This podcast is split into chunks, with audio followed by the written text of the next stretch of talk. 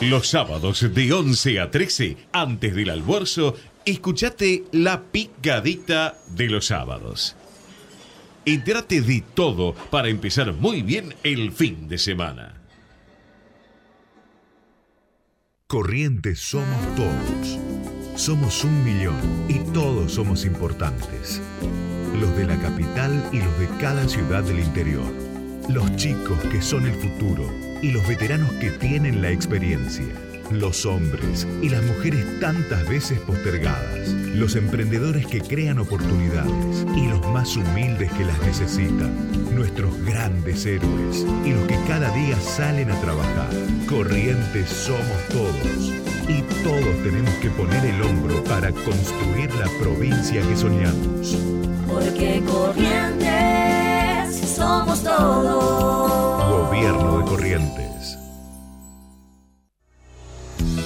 Un palco en tu ventana para verte abrir los ojos con el sol cada mañana. Pero tu estrella es tan lejana que juro que me lo guardo como Muy, pero muy buen sábado para todos. ¿Cómo les va? Y aquí estamos para acompañarlos en la picadita del sábado en Ecomedios. Hace mu, mu, mucho frío. Está muy lindo acá en Miami. Sí, yo sé que ahí en Buenos Aires hace mucho frío, pero acá en Miami no saben qué lindo está el clima. Está hermoso. Estoy esperándolo a Messi, que estamos por desayunar juntos. Me envió la radio. Hola Marcos, ¿cómo estás? Muy buenos días, ¿cómo le va? Escúcheme, eh, Sí. no durmió usted anoche, ¿no? Siguió de largo, de joda y está diciendo toda esta sarta de... No, de- no, Javi no te dijo que la radio me envió al partido de Messi. A ver, que Javi te queda enviar lejos no me llamaría la atención. No sé si la radio eh, le preocupa La eso, radio porque todos coincide sabemos que con acá... La radio importa- coincide con Lo único que importa en la radio es Vélez, el resto no existe. Bueno, pero Vélez ya sabemos que es campeón de campeones, que es maravilloso, que es grandioso, pero también está Messi. Eh, mira, estoy viendo, la- la- estoy viendo, no sé qué estoy viendo y justo están hablando de, inferiores de Vélez. Fíjese, pongo la tele y aparece Vélez. Es que ahí en la radio todo es Vélez, olvídense, no hay otro color, no hay, no hay nada más, no hay nada más. Acá está lindo, 10 yo- grados. Está es una temperatura agradable para el invierno. ¿Agradable para quién? Para un oso polar. Porque 10 para mí no grados. agradable. Invierno, inviernos, vaya a aparecer mi abuela. Inviernos eran los de antes que hacían 2 grados a esta altura del año. 10 Eh, grados. es- aguantate a la semana que viene que va a ser tres. Aguantate a la semana que viene. No, sí dijo Nacho antes que iba a hacer, que iba a empezar a subir la temperatura la semana que viene. Sí, en Polonia. 8 grados, 14 de máxima, 15 de máxima. en Polonia. Escúcheme, yo, la gente debe coincidir conmigo. Debajo de los 15 grados hay que irse a vivir a un iglú, ya está. Ya está, es invierno crudo. Pero en el iglú también hace frío. Espere que tenemos una comunicación con Rusia. Hola, ¿qué tal, Prada? ¿Cómo va usted desde Rusia? ¿Cómo, ¿Cómo está? Estamos muy bien aquí en Moscú. En el. Kremlin. Sí, sí, sí, tengo a Vladimir Putin al lado mío. Bueno, les contamos a la gente, porque esto es radio, a los que no nos están viendo a través del canal de YouTube, que siempre el, el fondo de Prada es rojo. Entonces decimos que él está en Rusia, yo acá en Miami. Miren, ¿qué otra radio tiene gente en distintos lugares del mundo? O sea, uno está, cu- uno está viendo qué dicen los rusos de la guerra y el otro está viendo qué dicen los yanquis de la guerra. No, yo estoy viendo que dicen los yanquis de Messi. Eh, Messi fue al supermercado el otro día porque había una oferta en papel higiénico. La pasó bárbaro, sacamos una foto. Bueno, ¿cuál es la conclusión? Que Messi también se limpia. Obvio. No voy a decir qué parte, pero también se limpia. Muy bien, tengo información exclusiva de Rusia. Acá la revista Gente de Moscú está diciendo que vamos ganando la guerra en Ucrania. Muy bien, así se hace. Escúcheme, esta semana, y ya fuera de broma, ¿no? A veces cuando escucho a algunos colegas que dicen, el tema del día, Messi en Miami, ¿en serio en Argentina el tema del día es Messi en Miami o Messi comprando en el supermercado? ¿Podemos ser tan obtusitos? Y estoy hablando del gremio, ¿eh? Me hago cargo yo. No puedo entender eso. O eh, otro, otro canal, el tema del día, la salud de Wanda Nara. Yo lamento mucho lo que le pasa a Wanda Nara, pero en serio, el país la noticia y el tema del país pasa por eso. Y Chicos, eh, si el empecemos a televidente pensar quiere- lo que se dice. Está bien, pero el tema es que si después esa noticia es más vista y escuchada por la mayoría de la gente que otras noticias, ¿qué querés que cubra? Vos ya sabés cómo es esto. ¿Qué querés que cubra? No, Marco, no, a ver, a ver, a ver, a ver, paremos un cachito ahí. Yo entiendo que me digas que un canal lo cubra. Hasta ahí lo entiendo porque sí, la gente lo mira y lo lee. Ok. Ahora, la expresión, la noticia del día en un país que se está muriendo de hambre, eh, en un país donde el dólar explotó, la economía, eso sabe más Ale que yo, eh, donde hay chicos que se mueren de hambre, donde hay mujeres que siguen desapareciendo, ¿en serio pasa eh, por Guandanaro, por Messi? No. La no, gente no. consume eso. La Pero gente consume no eso. importa lo que consuma Sabemos la gente. pero- no estoy pero- hablando del consumo de la gente. Y bueno, pero los ni estoy hablando de lo que. Eh, Espera, no te- no pero- estoy hablando de lo que cubran o no. Sí. Estoy diciendo que la expresión está mal. Ah, bueno. bueno, por ahí si- pasa la historia. Bueno, pero si después terminan siendo noticias más leídas, y son Bueno. las noticias del día, porque la gente, la gente te la convierte en noticia del día. Pero decime que es noticia del día, pero no me digas que es la noticia y que pasa por ahí la realidad argentina. No lo puedo creer, Y ¿no? pero, pero la gente te lo consume. El otro día yo veía a los Martín Fierro y decían, queremos más ficción en la televisión argentina.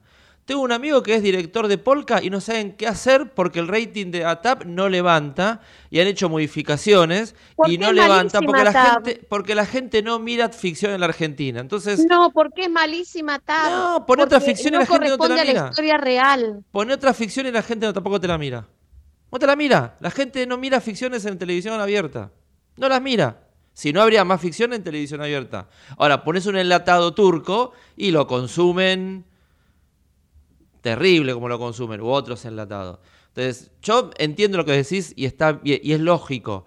Pero después la gente te lo consume eso. Es la gente la que consume eso. Entonces termina siendo la noticia del día. Para el argentino la realidad es si Messi va, cuándo juega Messi, por dónde se lo puede ver, quiénes van a ir a jugar con Messi, si el equipo de Messi va a ser invitado a la Libertadores, porque esas discusiones, uno que está en grupos de amigos, se empiezan a dar. Entonces, esa es la preocupación de la mayoría. ¿Está mal? Obviamente está mal. Pero bueno, es culpa también de quienes dirigen el país, que la gente tenga esas prioridades y no, y no otras, ¿eh? De, los que hablar de educan las al cosas país. importantes del país y por dónde pasa. Vamos a charlar con la diputada Lorena Matzen, diputada nacional por Río Negro, mandato cumplido, y ahora diputada provincial electa. Hemos recibido una noticia y yo decía en el pase anterior si realmente eh, quienes van a ser candidatos en algunos lugares de la Patagonia necesitan, como ella misma dijo, un currículum o un prontuario. Eh, Lorena Matzen, buen día, ¿cómo estás?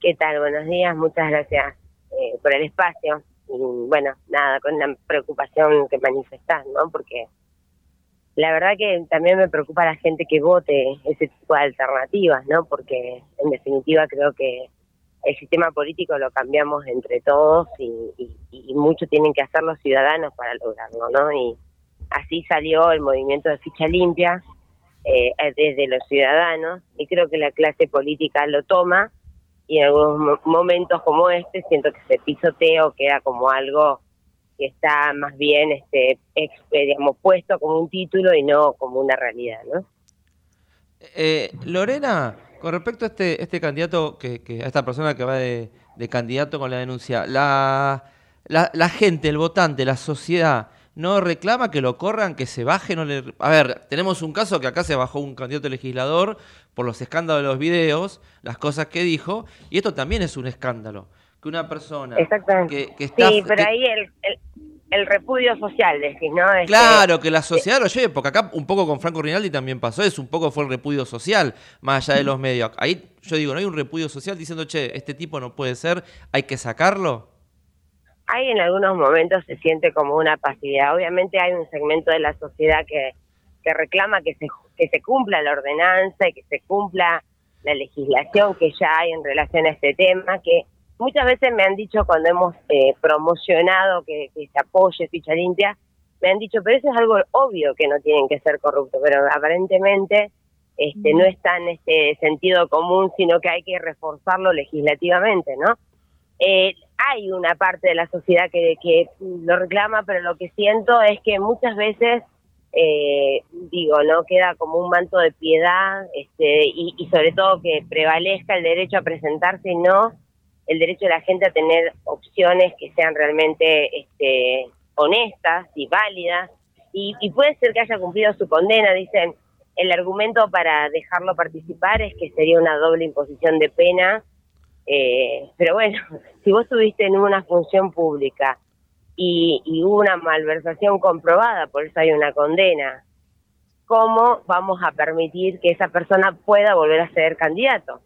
Nos pasó en Río Negro, en, en la ciudad de Fernández Oro, un, un ex intendente intentó presentarse también en estas elecciones que tuvimos en abril y, y la verdad que eh, ahí la justicia de Río Negro este, tomó en consideración el parámetro de ficha limpia y le impidió la candidatura. Esperábamos que así fuera sucediendo en todos los lugares porque el argumento que en esa localidad tenía una ordenanza que además respaldaba todo eso. Ahora, pensamos que eso ya servía de antecedente, nos pareció como el primer caso nacional que se daba y nos daba cierta garantía, digamos, ese fallo de que pudiera suceder así en el resto del país. Pero bueno, enseguida, a pocos meses, eh, pasa esto en, en lo que es, este, digamos, una provincia también de la Patagonia. Así que bueno, nada, yo espero que, que la gente lo hable más fuerte, que se nacionalice, eso necesitamos, porque ojalá que muchas veces ese juez que falla de una manera desde la justicia, por ahí el juez de la sociedad tenga mejor impulso, como bien decías vos, ¿no? ¿Vale? Buenos días, Lorena. ¿Cuál es entonces cuál es tu diagnóstico? Que la sociedad este, puede, puede consentir hechos de corrupción, o sea, es más difícil, si yo hablo y tengo una expresión discriminatoria, quizás me condenan, pero si me acusan de corrupción que no se ve, la sociedad avala esto, ¿este es tu diagnóstico? Yo siento un poco que, que la sociedad no está siendo firme en ese deseo de que, de que la política cambie, ¿no? Yo creo que no está siendo del todo firme en ese aspecto, ¿no? Porque obviamente cuando vos estás en un lugar que es mucho más chiquito, que nos conocemos todos, no- normalmente en los pueblos del interior eh, suele suceder así, es como que es más benévola, digamos, la condena, eh, a- digamos, ante una situación como esta que si, no sé, si por ahí, como pasó con el caso que vos mencionabas antes, eh, en una ciudad mucho más grande, eh, si es posible, digamos, este, una condena mayor de la sociedad ante el desconocido, ¿no? Siento que por ahí en los pueblos se da un poquito más de benevolencia ante situaciones como, como la que están ocurriendo en Lago Pueblo, ¿no? Eh, Lorena, vamos a, a contarle a la gente que se trata de Iván Fernández, que tiene inhabilitación eh, para ejercer cargos públicos perpetua según la justicia. Y a ver, eh, también en el caso, perdón, de Rinaldi, mucha gente de la política pidió que se fuera. ¿Qué pasa en este caso? Eh, alrededor, los políticos de alrededor de Iván Fernández, ¿qué es lo que están haciendo? Bueno, hay, creo yo, una, un, como decíamos, ¿no? Hay, hay una parte que, que rechaza, pero que, que sí, yo siento que en este caso del Lago Pueblo como que hay mucha, eh, mucho más tibio. Y sobre todo esto que vos decís, tiene inhabilitación perpetua.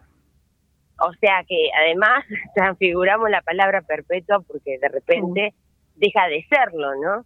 Eh, Claro. Vos podés cumplir la, la, la condena en lo penal, pero lo que implica la inhabilitación perpetua es justamente que no podés ejercitar cargos públicos. Vos ya cumpliste la condena, podés seguir como un ciudadano cualquiera, pero no te podés presentar a, a cargos públicos, y menos al mismo cargo en el que vos hiciste malversación, digamos, ¿no?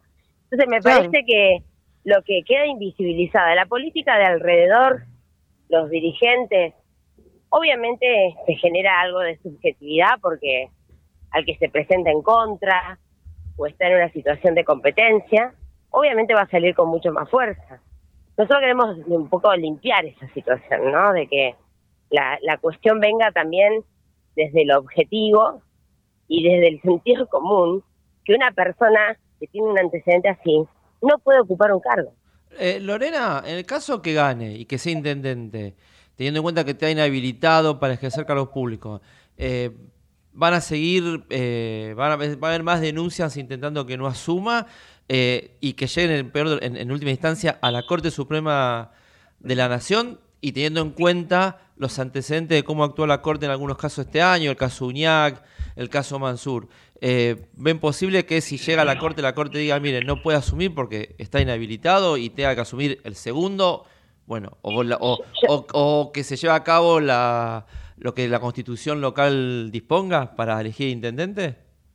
Bueno, yo creo que habilitarlo a participar eh, después te genera otra situación que complejiza todo, que es si ganara, ¿qué pasaría si ganara? Ahí también entra el, derecho no solamente del candidato, sino también de los electores que decidieron de alguna manera mayoritariamente para que esa persona conduzca los destinos de la localidad. Entonces creo que se vuelve a poner un poco más engorroso. Por eso creo que el efecto de ficha limpia tiene que ser en la presentación de las candidaturas. Obviamente eh, hay una lucha por delante, pero ahí también te contrapones, en el caso de que fuera mayoritariamente electo, eh, elegido, digamos, eh, te contrapones también a, lo que la gente, y, y la verdad sería una decepción, ¿no? Porque es lo que hablábamos antes, si la gente avala que una persona con este antecedente pueda volver a ocupar el cargo donde cometió el delito, entonces quiere decir que estamos muy lejos todavía como sociedad para tener una mejor política, ¿no? Eh, Lorena, bueno, muchísimas gracias por esto, por contarnos estas cosas que pasan y, que a veces eh, no vemos y darlas a la luz, y por seguir peleando de la manera que lo haces desde siempre, desde un primer momento, por el tema de ficha limpia en tu provincia y en todo el país. Muchísimas gracias. No, gracias a ustedes por visibilizar y por permitir, digamos, que esto trascienda, porque a nosotros nos llegan muy bien las noticias de Buenos Aires y es muy difícil que sea al revés. Entonces, la verdad que haya medios que se preocupen y ocupen también del interior hacen que sentamos de alguna manera que el federalismo en algún lado existe. Así que bueno, muchísimas gracias. Abrazo grande, Lorena. Buen fin de semana. Hasta luego. Gracias igualmente.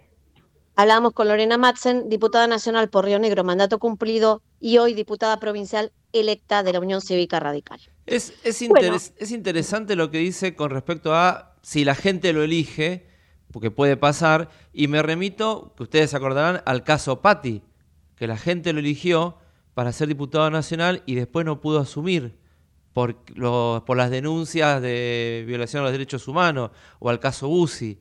Por eso digo, si esto llega a la justicia, si puede la justicia tomar una decisión de decir, no, miren, yo entiendo que la gente lo votó, pero no puede ejercer. Mira, en realidad eh, hay que actuar antes, porque si alguien es candidato y después se lo obstruye o se lo dificulta, es como que uno está actuando en contra de la voluntad popular en cuanto si lo elige o no lo elige. Entonces, en el caso Patti, aunque hay motivos para no, no haberlo dejado acceder al cargo eh, por las denuncias, pero el tema es hay que actuar antes porque una vez elegido es como que estás vulnerando a la, voluntad popular. Entonces, estamos contradiciendo, estamos, este, hay una fuerte contradicción ahí. Por más que uno tenga razón en impugnar a fulano o a fulana, por, un, por más grave que sean las causas, si ya tenés los votos detrás, bueno, tenés una voluntad expresada que, bueno, también estamos cuestionándonos el sistema democrático, ¿no? Eh, es, todo delicado, hay que actuar antes, eso es lo que digo, antes de la presentación de los, de, las postulaciones. Muy bien, este, Ale, contame un poquito qué está pasando con el dólar, que todo el mundo se abrió los ojos enormes con eh, los precios a los que se está yendo el dólar, ¿no? Mirá, el dólar estaba, eh, suena, suena difícil decirlo así, barato, caro, porque parece que si estamos como tu diagnóstico inicial, que está todo, eh, la inflación mensual hace que mucha gente, una cuestión de ingresos, caiga a nivel por debajo de la pobreza, el dólar es un precio más de la economía, lo, lo, decimos, no solamente todo el mundo lo dice, lo digo yo también, es un precio más de la economía, y sí, estaba, estaba por debajo de los 500. Que esté, 500, que esté 499, que esté 502 o que esté 526 es un número nada más. Ah, no, pasó la barrera psicológica de los 500, no pasa nada, es un numerito. Ahora, eh, digamos, no, hace rato que no estaba subiendo. Entonces el dólar se va acomodando a la inflación. No es, no es otra cosa que eso. Puede ser también la suba del dólar porque mucha gente cobró las aguinaldos, hay muchos que están cobrando los, eh, paritarias, aumentos salariales, entonces que tiene una, le suena un poquito y dice, bueno, ¿sabes que Me juego para que si después tengo que hacer, tengo tener una reserva y si después tengo que salir a cubrir algo, bueno, vendo esa reserva.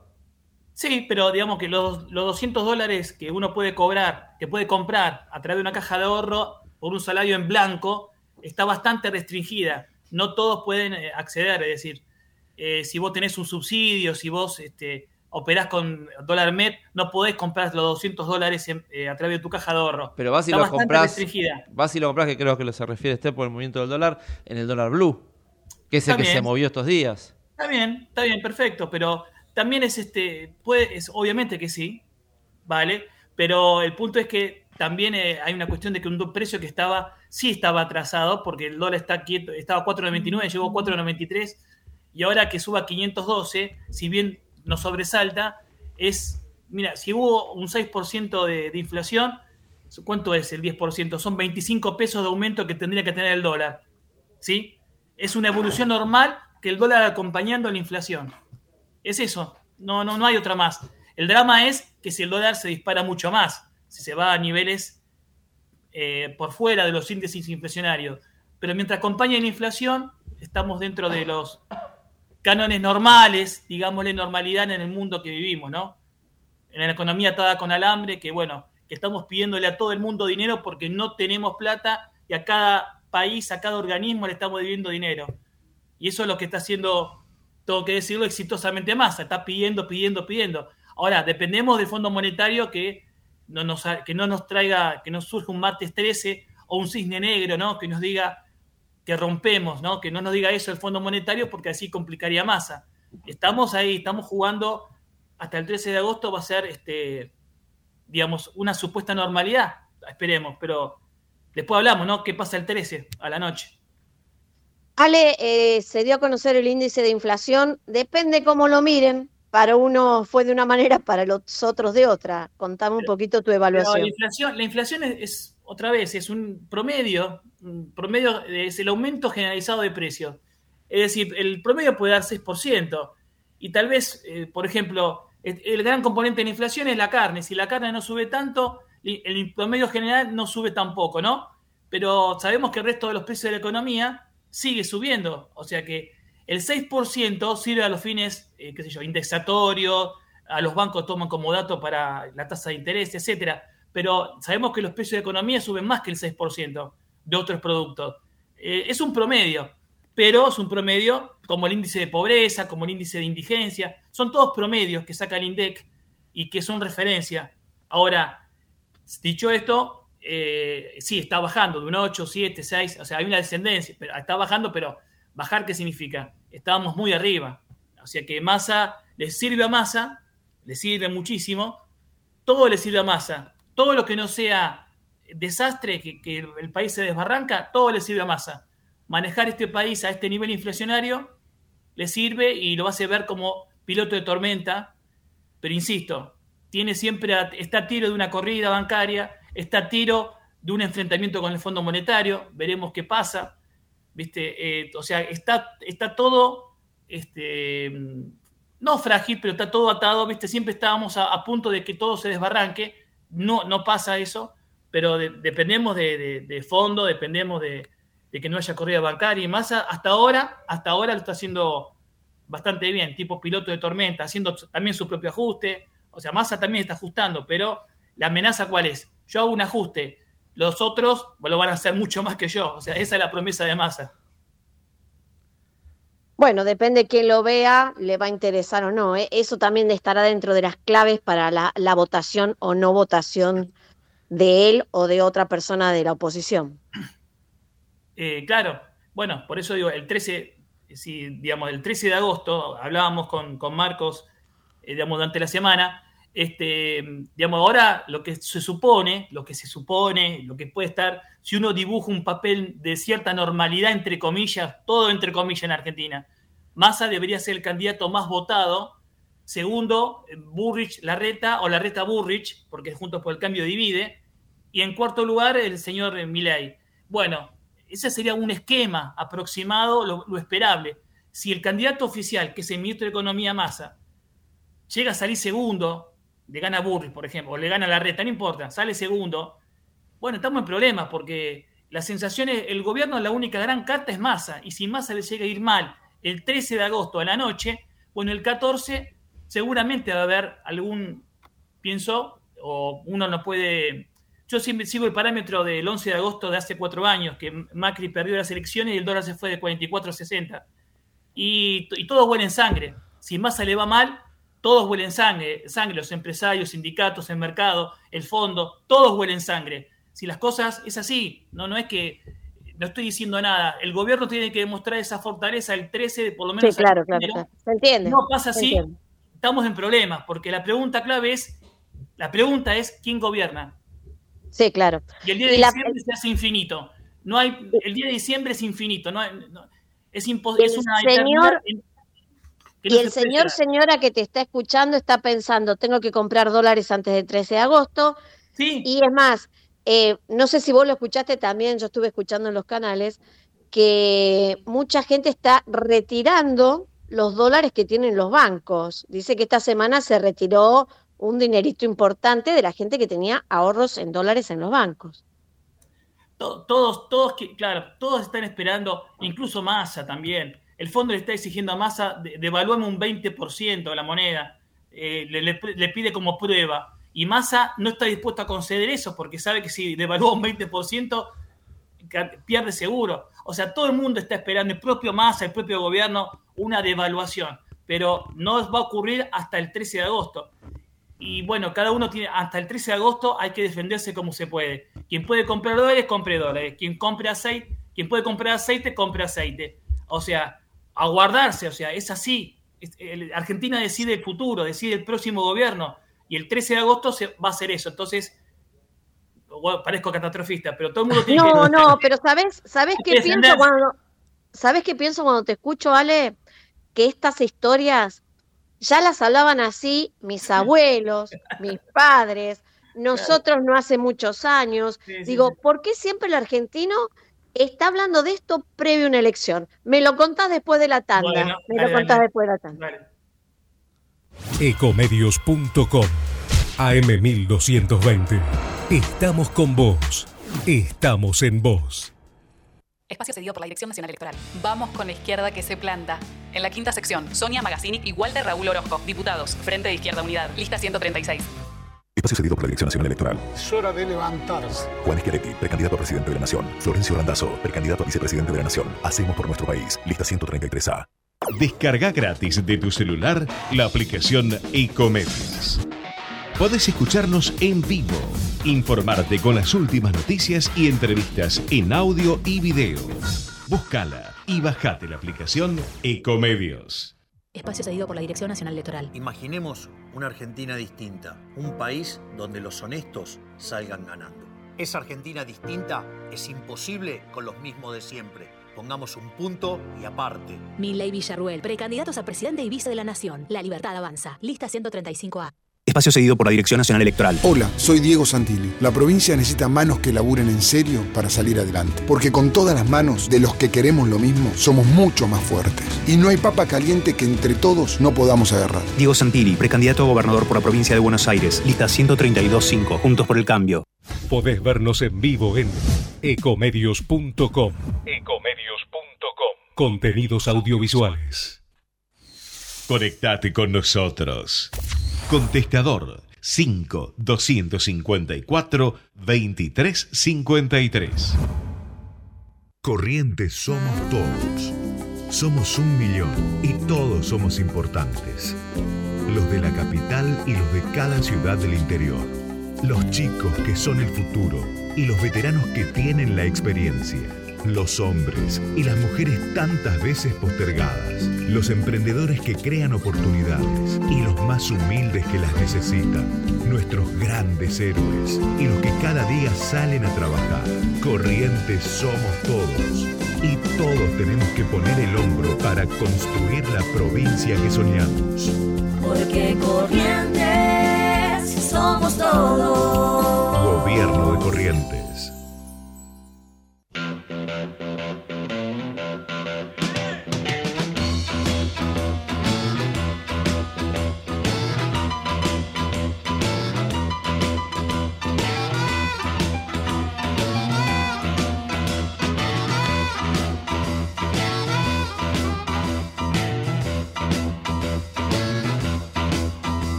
Picadita del sábado con muchísimo frío y Ale Prada, que de- no sé si está por ahí o, o se fue, realmente se está quedando viviendo en Rusia. Yo me quiero ir a Grecia porque hace 39 grados. ¿Y en Miami cuánto hace? No escuché. ¿En Miami cuánto hace? No sé porque ya me fui, estoy yendo a Grecia, que hace 39. ¿Pero qué, Yo, qué- yo estoy, soy muy rápida. Estoy muy rápida. qué Donde hace suerte? calor, o sea que yo- la semana que viene va a estar en Europa usted. Sí, no, no sé, donde, donde sea calorcito, allá me voy. Ah, zafa, no, zafa el- del paro del el subte del plan. martes, entonces. Eh, no, porque acá en Grecia no hay subtes. ¿Qué va a? ¿Qué, qué ca- caballo? No, igual el paro del subte es acá en Argentina, no, en. Grecia. Chicos, en Grecia ando con la Ferrari, viejo, paren un cacho. Acá el martes hay Eh, paro del subte total de todas las líneas. Acaban de anunciarlo desde las 10 hasta las 13. Sí. Les digo una cosa, de acá hasta el 10 de diciembre, yo creo que habría que comprarse todos monopatines, bicicletas, empiecen porque va a estar dura la cosa. Bueno, Ale, quedaste en contestarme algo que te dije. Eh, tengo Eh, memoria esto- frágil. Sí, ya lo veo. Escúcheme, el frío, el frío le congela la, una neurona. Sí, Eh, claro. No, soy mujer, que- no soy, soy varón, o sea, tengo, tengo poca capacidad. Y nadie. Escúchame, Ale. em, no, lo cierto es em, que es como reiterativo, es como que nos reciclamos en las frases. Yo escucho cosas y digo, ay Dios mío, pero yo esto se lo escuchaba a mi abuelo ya. Eh, y situaciones, ¿no? Compren los dólares ahora o compren aceite. Y digo, che, ¿no aprendemos nunca? Bueno, pero eh, ¿qué pasa? Primero, tenemos acá eh, la creación de las PASO que hace que la toma de decisiones se adelante dos meses más. O sea, antes votamos en octubre y teníamos dos meses de transición. O septiembre, eh, me acuerdo del 87, 6 de septiembre, hasta el, hasta el día de diciembre había tres meses. Pero ahora votamos en agosto, ¿sí? Y se hace largo de agosto a diciembre, es, el trayecto es, es, es importante. Así que eh, en agosto ya uno puede pensar que ya está todo, se juega todo, eh, excepto en el 2015, que nadie pensaba lo- la, levantada que tuvo Macri, pero ahora generalmente ya uno ya tiene conciencia de lo que puede llegar a pasar. Tendremos eh, el 13 de agosto hasta el 10 de diciembre, el punto es eh, cómo, cómo, digamos, cómo sigue el gobierno. El gobierno tiene que ir relativamente bien. Y uno dice, ¿a qué votar al gobierno? No, cada uno vota lo que, lo que quiere. Pero eh, se va a contar los votos entre Massa Grabois, ¿sí? Se va a contar que Grabois aporte el porcentaje que tiene que aportar. Se va a contar los votos de la reta Burrich, pero el gobierno tendría que ir relativamente bien. Si le va mal, eh, en cuanto que Massa salga segundo, bueno, entonces la pregunta es quién gobierna, quién toma decisiones. Este, porque el día de diciembre uno puede decir, bueno, asume el nuevo gobierno y ahí pone su plan económico, pero todos intuimos, todos intuimos que el día de diciembre hay una nueva política económica, un nuevo gobierno, nueva regla de juego desde el primer día. Entonces, sabemos que hay que aguardarse a todo el mundo, al gran empresario y al, y, y al ama de casa, a, cual- todo, a vos y a mí, tener- hay que aguardar, como dice, esperar y ver, wait and see, o sea, Sí, esperamos, claro. compramos, el comerciante compra mercadería para porque sabe que va a aumentar. Obvio. Eh, los hogares pueden comprar alimentos para ver si van a aumentar también. Así que, y el que puede mucho más, comprará dólares. A cada uno a su nivel, todos esperando a ver qué, lo que viene. ¿Te parece si charlamos un poquito sobre lo que ahora dicen algunas encuestas sobre la intención de voto? Vamos. Vamos. Bueno, hay una encuesta, nueva encuesta de opinión pública del estudio Miglino y Abogados, que bueno, dice que Patricia Bullrich y Javier Milei estarían liderando la intención de voto y por eso vamos a charlar con Javier Miglino justamente de este tema. Hola, buenos días Javier, ¿cómo estás? ¿Qué tal? Buen día, ¿cómo están? Muy bien. Bueno, contanos un poquito de, de cómo hiciste esta nueva encuesta, cómo hicieron esta nueva encuesta y, y los resultados, ¿no? Bueno, sabes que hace muchos años, hace ya 20 años que eh, la ONG Defendamos Buenos Aires, que yo eh, dirijo, hace encuestas de opinión de todo tipo con el tema, bueno, la inseguridad, de, para que te des una idea, el concepto de los celulares manchados con sangre, que son los 10.000 celulares que se roban cada día en Argentina, es eh, una encuesta nuestra hecha a partir de los departamentos judiciales de la provincia de Buenos Aires eh, y lo que es la justicia de instrucción nacional, eh, para, para darte una idea. Llevando las encuestas puntualmente al terreno político, es bastante sencillo para nosotros, teniendo 10.000 colaboradores gratuitos, estar en 40 puntos, 20 en la capital federal, en, por ejemplo en Almagro, en Flores, en Belgrano, en Núñez, en Constitución, y 20 en la provincia de Buenos Aires, ¿no? Lo que es San Justo, Isidro Casanova, Ramos Mejía, Ciudadela, Florencio Varela, Moreno, Morón, Castelar, etcétera. Nuestras encuestas son en vía pública, son las encuestas a la antigua, que me parece que es lo más más efectivo, ¿no? El tema de la encuesta telefónica, la encuesta por internet, eh, francamente la gente no le tiene mucha confianza y nosotros tampoco. Eh, yendo a la encuesta puntualmente, te digo, la hacemos semanalmente. La del corte de esta semana nos da, como decías vos, que Patricia Bullrich mejoró en un punto, eh, estaba en 22, subió a 23 de intención de voto, así la reta también, que es, digamos, su, su contrapartida, bajó tres puntos.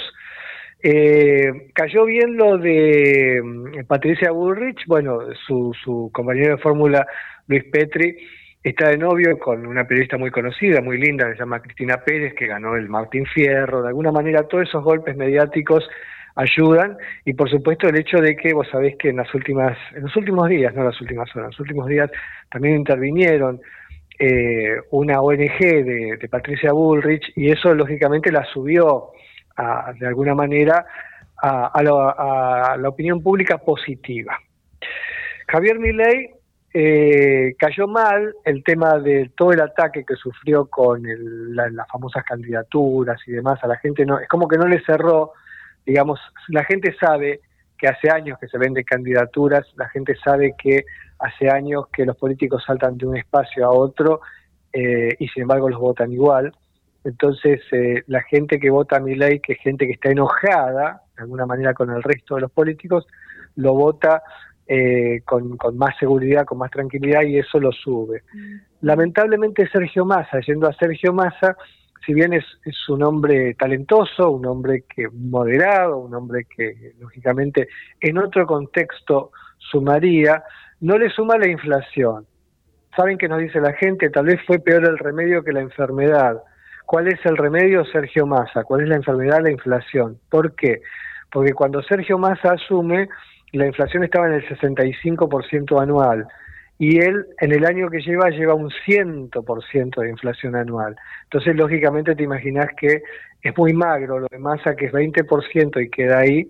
Y después lo que te decía, el cuarto es Rodríguez Larreta, que, que no la pega, no la pega porque, para darte una idea, una de las grandes banderas de Horacio Rodríguez Larreta es la inseguridad, eh, y había gigantografías por todo Buenos Aires que estábamos ante los índices de, delictivos más bajos de la historia y de hecho han ocurrido una cantidad de acontecimientos graves con homicidios y demás que demuestran que es mentira, eh, sino que incluso a su propio hermano, a su propio hermano le robaron en forma violenta, sufrió un robo violento y no en, la Villa 1114, sufrió un, un, robo violento de su camioneta en pleno barrio de Recoleta, eh, Augusto Rodríguez Larreta estoy hablando, entonces la gente es como que dice, entonces no, no es tan así. Javier, ¿cuánto pueden influir en, estos números? Pueden haber influido los spots que se conocieron esta campaña, esta semana, donde a mí me pasó por lo menos, eh, amigos me decían, el spot de Massa está bien, el de Bullrich está bien, de Grabois mucho a, la ideología, eso de que el imperio y todas esas cosas que mucha gente no le interesa, y el de la reta está bueno, pero en el final con ah, me tiembla la mano, muchos me dijeron, es el spot de la Rúa, dicen que soy aburrido. Es un error. Nosotros, lógicamente, lo vemos como una. Está muy bien tu pregunta.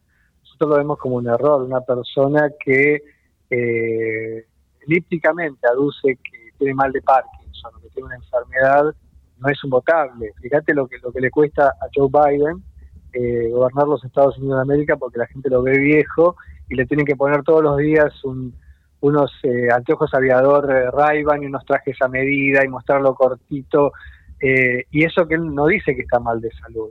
Entonces es obvio que eso no suma porque la gente dice, ¿cómo vas a luchar contra el narcotráfico, por ejemplo, en Rosario, por un ejemplo, eh, si no estás bien de salud. Mirá lo que le pasó eh, a Elisa Carrió. Tuvo una CB, por más que digan que fue de, que fue chiquito, que fue esto, tuvo una CB, un accidente cerebrovascular. Eh, los, aquellos que tienen familiares que han sufrido una CB, que han perdido la vida o que han quedado vivos, saben que es una situación gravísima de la cual es muy difícil recuperarse. Eh, hay un legendario periodista, Mariano Grondona, que sufrió una CB hace muchísimos años y jamás se recuperó, eh, por ponerles un ejemplo. Entonces, el tema de la salud, eh, Massa vende salud, por ejemplo, Bullrich un poco también, lógicamente Javier Milei también. Eh, como te decía, a veces son las circunstancias, ¿no? Por ahí si Massa no era el ministro de Economía, las cosas le iban mejor. Sí, ¿cómo estás, Javier? Buen día, Alejandro Plata te saluda. Eh, ¿Qué tal, querido? Quiero, quiero, preguntarte, vos recién lo dijiste, ¿no? ¿Viste? Dijiste que ¿Mm? subió alguien, que las subas y bajadas de los candidatos, pero ¿cómo, ve la, cómo viene la progresión, ¿no? Desde, por ejemplo, desde que Massa fue eh, considerado candidato del gobierno, eh, ¿el gobierno mejoró las perspectivas electorales? ¿No? Viene subiendo. Bueno, eso, sí, sí, eso, está muy bien lo que preguntás. Sí, la, la película era, eh, la película fue evolucionando. Eh, lógicamente a favor de algunos e involucionando en contra de otros. Cuando Massa es eh, ungido eh, ministro de Economía, cayó muy bien. ¿Te acordás que ustedes como periodistas lo saben? Las variables económicas mejoraron, parecía que el empresariado, digamos, lo acompañaba y bueno, y el gobierno también, porque te imaginas que si el gobierno no lo acompaña, su propio ministro están, están fritos. Eh, pero eh, se fue desdibujando poco a poco con el tema de la inflación. Es como que, vos te acordás que más hablaba de una inflación controlada, de 2-3% mensual, eh, que lógicamente es algo muy, muy positivo, que a todos los argentinos le había venido muy bien, y no se logró, por H o por B, daría para otro programa, ¿no? Decir por qué no se logró, pero eh, no se logró, lamentablemente. Y como te decía, Massa asume con un 65%, que ya era peligroso, y él lo lleva a un 100%. Entonces, eh, lamentablemente ahí es como que Massa arranca con prácticamente un 25%, o sea, un cuarto del electorado para él. En, ese momento no estaba Grabois, o sea, solamente era Massa, ¿no? y va bajando hasta el 20. Tampoco baja del 20, o sea, se queda en el 20. Y después gente como Patricia Bullrich, que estaba en el 18, trepa al 23, y Javier Milei, que estaba en el 21, también trepa al 23. Y otro también muy golpeado eh, ha sido Horacio Rodríguez Larreta, que Horacio Rodríguez Larreta, para que la gente lo, lo ubique, hace un año solamente era, era el presidente, prácticamente. O sea, tenía una intención de voto del 32-33%, que te imaginas que no hacía falta ir a, a una interna. Podían hacerlo, pero quiero decir, no tenía sentido porque un 10-12% de, de Bullrich, él, él solo se, se coronaba como el, el, tipo que estaba en el balotaje era, era Horacio Rodríguez Larreta. Pero una cantidad de hechos que pasaron, cosas que hizo él que no cayeron bien, eh, el nunca aclarado el nunca aclarado suicidio del médico eh, René Favaloro, en el cual de alguna manera tuvo algo que ver Horacio Rodríguez Larreta y nunca se aclaró, él era el titular del PAN, ustedes se acuerdan, cuando el señor, eh, perdón, cuando el doctor insigne, el doctor Favaloro, manifestó que lo estaban coimeando y demás. De hecho, les, cuento algo que ustedes por ahí lo pueden buscar o la gente que nos escucha.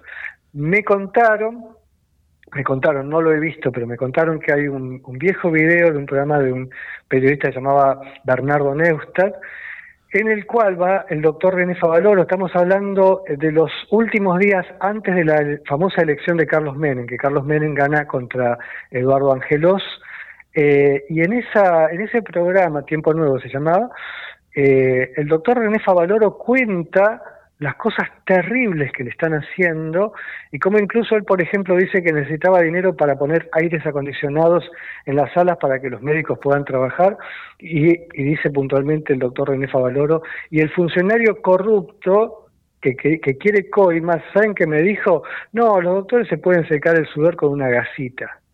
Así que si quieren busquen ese, en algún lado debe Lo, lo vamos, lo vamos a buscar. Eh, Eh, sí, Ulti- está. acuérdense, ulti- año 89, últimos días antes de, de las elecciones de, de Carlos Menem. ¿no? Lo vamos a buscar. Creo, Javier, creo te- que fueron en mayo. Te hago una consulta con respecto a la encuesta. Yo estaba viendo, eh, Sí. ustedes publican los puntos donde está- tenías a la gente encuestando, que es importantísimo que sea eh, cara a cara, porque es cierto, el, el- el Claro. online o telefónico es difí- difícil. Ahora, ¿han pensado en hacer encuestas en el interior de la provincia de Buenos Aires, o por lo menos en ciudades importantes como Bahía Blanca y Mar del Plata? Porque muchas veces lo que vota el conurbano, eh, el interior te lo puede modificar. Yo me acuerdo la, la elección donde Felipe Solá gana en la gobernación, que nadie la tenía Margarita Stolbizer, que termina saliendo segunda, y muchos decían, es el voto del interior. Lo que pasa que encuestar en el interior es muy caro, y el voto del interior de la provincia es distinto al voto del conurbano. ¿Ustedes han pensado en ir a, por lo menos ciudades cabeceras, yo te digo Mar del Plata, Bahía Blanca, Sí, porque sí, sí. pero debe haber cinco o seis más importantes, para tener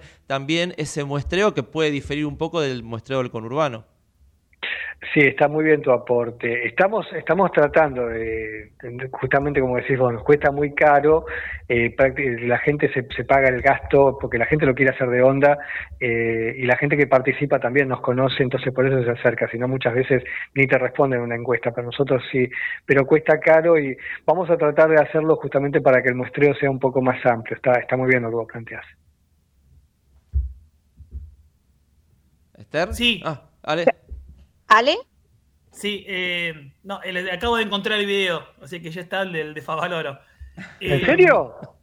¿En serio me decís? acabo de encontrar, está en YouTube, pero bueno, hay que ver si está el contenido que vos te estás diciendo, ahora lo, lo voy a escuchar. Bueno, bueno, no, vos sabés que a mí me. vos, eh, imaginen ustedes esto, muchachos, como así como ustedes en la radio le dicen, vos sabés que hay un documento así, así, así.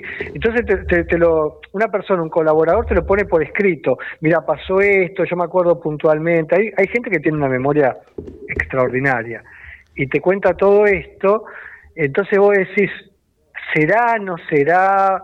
¿Viste? Tiene, tiene visos de realidad pero francamente, eh, a modo de conclusión les digo esto, nunca Horacio Rodríguez Larreta, nunca Horacio Rodríguez Larreta se sentó, así como se la pasa hablando de todo, habla hasta de los canarios que vuelan por Buenos Aires, nunca se sentó seriamente y dijo, miren, pasó esto, esto y esto, y yo no tengo nada que ver, o bien, no sé, ¿me comprenden? O sea, habría sido bueno que en todos estos años eh, una persona como, que ya es ya sube al nivel de, de- prácticamente de prócer, como el doctor René Favaloro, eh, merece, merece eh, un- una explicación de, cómo fue su final.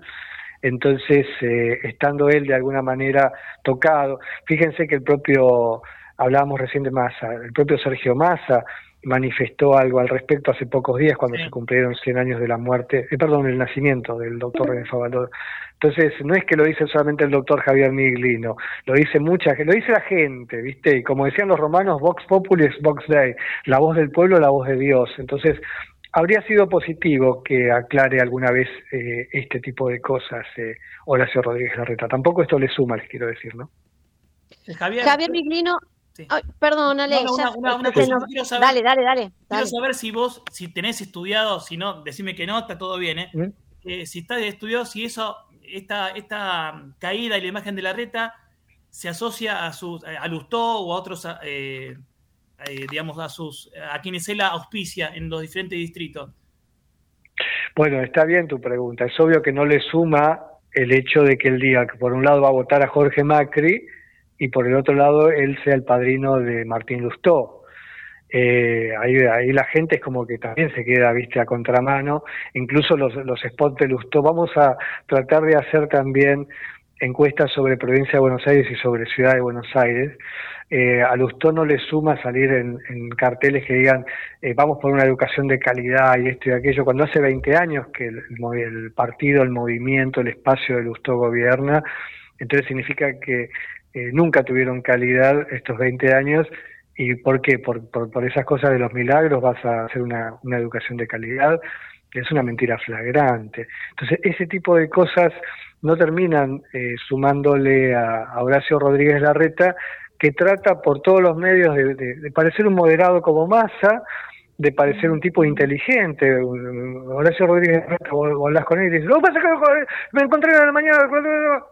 No, el, tema de los 180 kilómetros por hora para hablar me da más de un tipo que tiene problemas con las sustancias ilegales que un, un verdadero pensador, un estadista, ¿no? Yo creo que un estadista y demás, o un pensador habla en forma moderada, en forma sosegada, como hablaba el doctor René Favaloro, por ejemplo.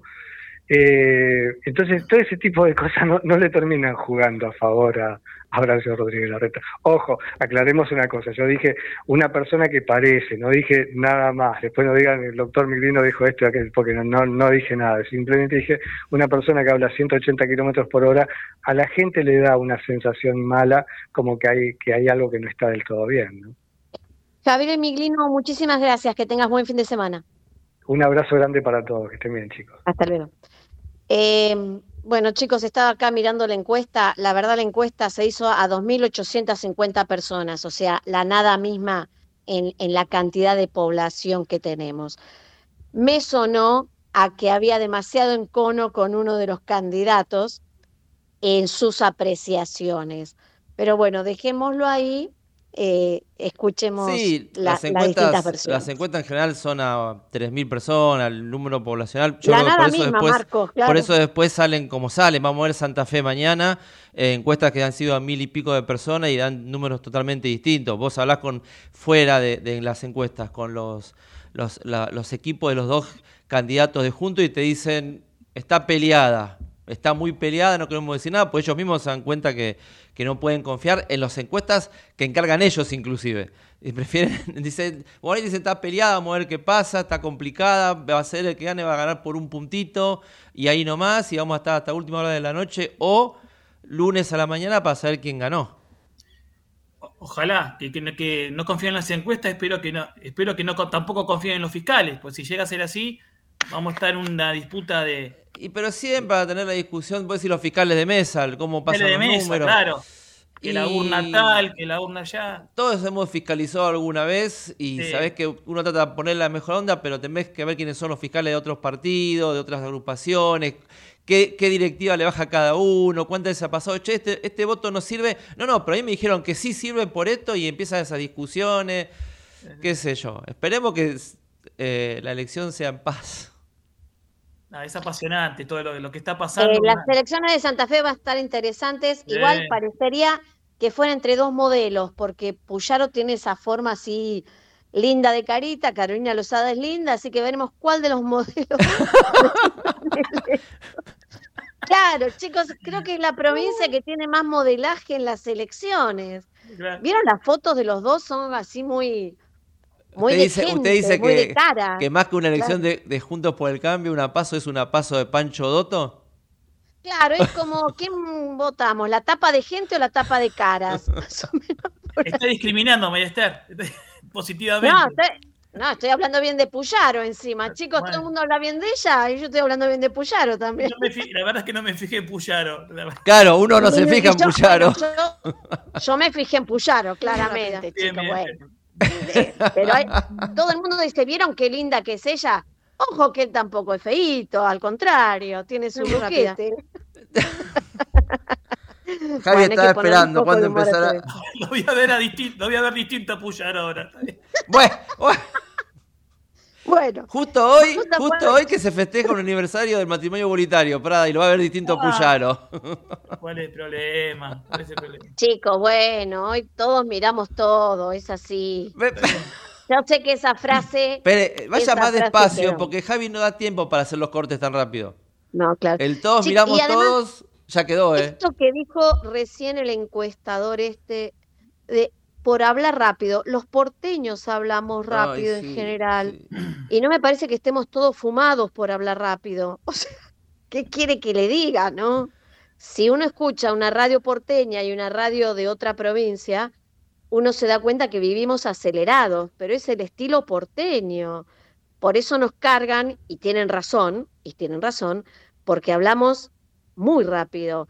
Es un estilo. Entonces, no me puede decir que por eso las sustancias, Por favor, seamos coherentes No, con lo yo que lo que, a mí lo que me llevó fue una encuesta de Taquión, no sé si ustedes la vieron, donde se analizan los No spots. encuestas. Esto- Zapata. esta era, estas analizan los spots. ¿Qué pensaba la gente de los spots? Y me llamó la atención que lo que a mí me ha pasado con, con amigos hablando es lo que se refleja en las encuestas. El famoso dicen que me tiembla la mano y muchos dicen es el soy aburrido de la rúa. Es como que, la- el, como que el spot, como, lo dijimos acá, ¿cierto? como que el spot no termina, el equipo comunicacional de la reta no terminara de encontrarle la vuelta a, a la comunicación visual. Pero eh, eh, puede ser, pero digo, a mí no me molesta tanto el, eh, el que muestre que tiembla la mano porque ha sido criticado duramente por eso. Y no, no con esto estoy diciendo que el spot es bueno, ¿eh? No, me parece que no hay ningún spot que me guste, en realidad, ninguno me gusta. Sí, pero ¿qué pasa? con Pero el creo spot? que le han pegado mucho a la reta por eso. Por el spot. No, Por la- porque ocultaba que estaba enfermo, Es porque tenía esto, porque tenía lo otro. Entonces el tipo blanqueó que tiene una enfermedad y que igual puede pu- pudo gobernar la ciudad. Me parece que fue eso. Tal vez no era la mejor manera, acuerdo con vos. Pero cuánto le han pegado, Pero es chicos, interesante, lo, que- es cosas interesante lo que dijeron. decís y ahí habla de cómo somos como sociedad. Lo criticábamos porque no lo decía y ahora que Ahora lo dice que también lo dice, criticamos. bueno. Entonces, en un momento tenemos como sociedad decir, bueno, ¿saben qué? Eh, paremos un poco o alguien que diría, che, paren un poco, empecemos a tener una línea, no podemos criticar, no, no, no, nos- no nos gusta esto, era que lo hice tampoco nos gusta. Bueno, entonces, ¿qué queremos? Pero ese spot quemando papelitos, ¿qué es eso? Quemando papel en la hornalla. Eso no entendí. Esa. esa en- entendí que. No, es como que es dejás atrás, como que quemás ese pasado y vas a un futuro mejor, yo lo entiendo así. Está en el Bronx, Estados Unidos, que está en un, que quema el papelito. O sea, esa. Es, es- el, el señor, el jubilado quemando un papelito en la hornalla. Eso es peligrosísimo, hay que decirlo. Bueno, vamos a una tanda, por Dios. Manto de piedad a todo esto. Desde Buenos Aires, transmite LRI 224, AM 1220, Ecomedios. Espacio cedido por la Dirección Nacional Electoral. Vota Manuela Castañeira, presidenta. Lucas Ruiz, vice. Lista 13. Izquierda anticapitalista. Movimiento al socialismo. Espacio cedido por la Dirección Nacional Electoral. Vamos por un salario mínimo de 500 mil pesos. Soy Manuela Castañeira y es hora de renovar a la izquierda. Vota Luis Di Bartolo, senador nacional por Buenos Aires. Lista 276. Izquierda anticapitalista. Movimiento Avanzada Socialista. Espacio cedido por la Dirección Nacional Electoral. Las rejas para los delincuentes. Vas a vivir en libertad. Ni un narco más. Santiago Cuño, precandidato a presidente. Partido Movimiento Izquierda Juventud Dignidad. Lista 90. B. Confederal. Espacio cedido por la Dirección Nacional Electoral. Massa nos empobreció. Jesús Presidente, Humberto Tumini, Senador Nacional Buenos Aires, lista 41, azul y rojo, libres del sur. Podés vernos en vivo en ecomedios.com. Contenidos audiovisuales. Conectate con nosotros. Contestador 5 254 2353. Corrientes somos todos. Somos un millón y todos somos importantes. Los de la capital y los de cada ciudad del interior. Los chicos que son el futuro y los veteranos que tienen la experiencia. Los hombres y las mujeres tantas veces postergadas. Los emprendedores que crean oportunidades y los más humildes que las necesitan. Nuestros grandes héroes y los que cada día salen a trabajar. Corrientes somos todos. Y todos tenemos que poner el hombro para construir la provincia que soñamos. Porque corrientes somos todos.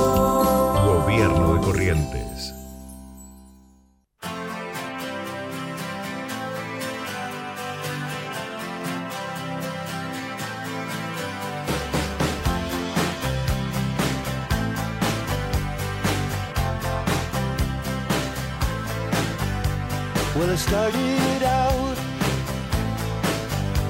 down a dirty road. Started out all alone,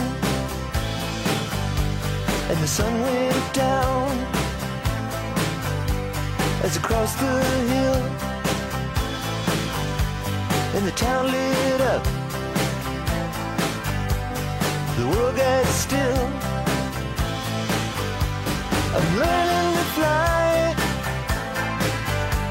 but I ain't got wings. Coming down is the hardest thing. Well, the good old days may not return, and the rocks might melt. Seguimos aquí en la picadita de los sábados, 12 horas y 2 minutos. Bueno, la temperatura está subiendo ya, ¿eh? Está divino como para seguir en casa, escuchando la radio y comiendo cositas ricas. Tarde ideal para comer cosas ricas porque me parece que va a estar nublado toda la tarde. Así que fin de semana para aprovechar, hacer cositas en casa, Che, por ejemplo. Salió el, salió el sol acá. ¿Dónde está nublado? Me está matando. Acá el- no, querido, en Grecia no. Ah, En usted está en no. Grecia, cierto. En Grecia no, con 39 grados nublado. Bueno, saludos a Colmenares. Guac. Ay, Jesús. Bueno, Bueno, a Jesús también. también, sea Jesús Colmenares, madre. Porque no va para España y después va lo de Jesús. Sí, obvio. Sí, obvio, obvio. No, sigo con Messi, que es el tema, tema que nos importa a todos. es O sea, cada vuelve a Miami. ¿Cómo está? ¿Cómo está ese avión? Claro. Es que es un jet privado.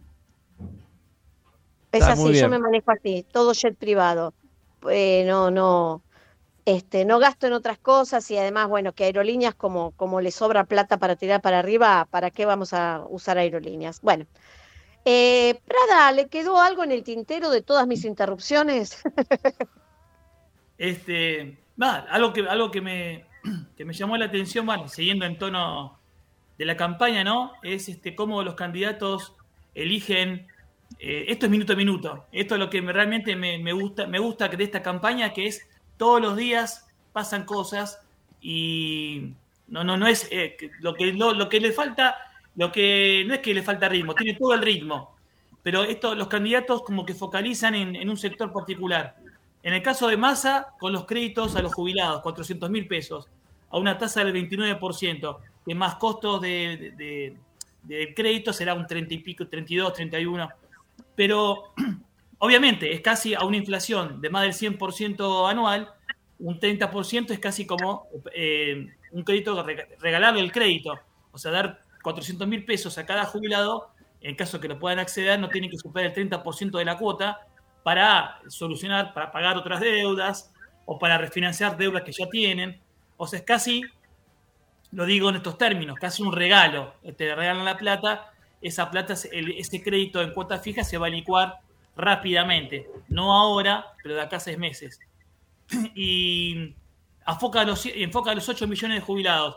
Eh, Burrich, eh, de, vuelta, insiste con esto, que va a proteger a las fuerzas, va a proteger, va a cuidar a quienes nos cuidan.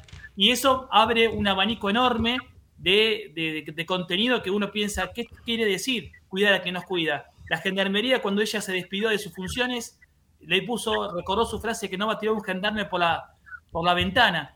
Eh, eso no me preocupa un poco, porque si uno puede respaldar a las fuerzas de seguridad que nos cuidan, pero dentro del marco de la ley. Y hace poco fue el caso de Lucas González, eh, policía de la, de la ciudad, que, digamos, ustedes lo conocen, ¿no? Dispararon, este, prejuzgaron que estaban cometiendo un delito y dispararon la brigada y mataron a Lucas González. Eh, y fueron los policías, muchos condenados a perpetua, otros a 15 años.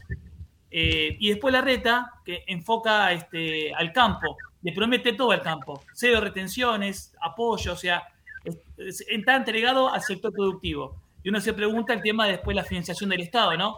Los recursos. Pero quiero decir que los tres, más a los jubilados, la reta a la fuerza de seguridad y más al campo, a los productores agropecuarios, le prometen todo lo que está a su disposición, po- enfocan ahí sus nichos, digamos, ¿no?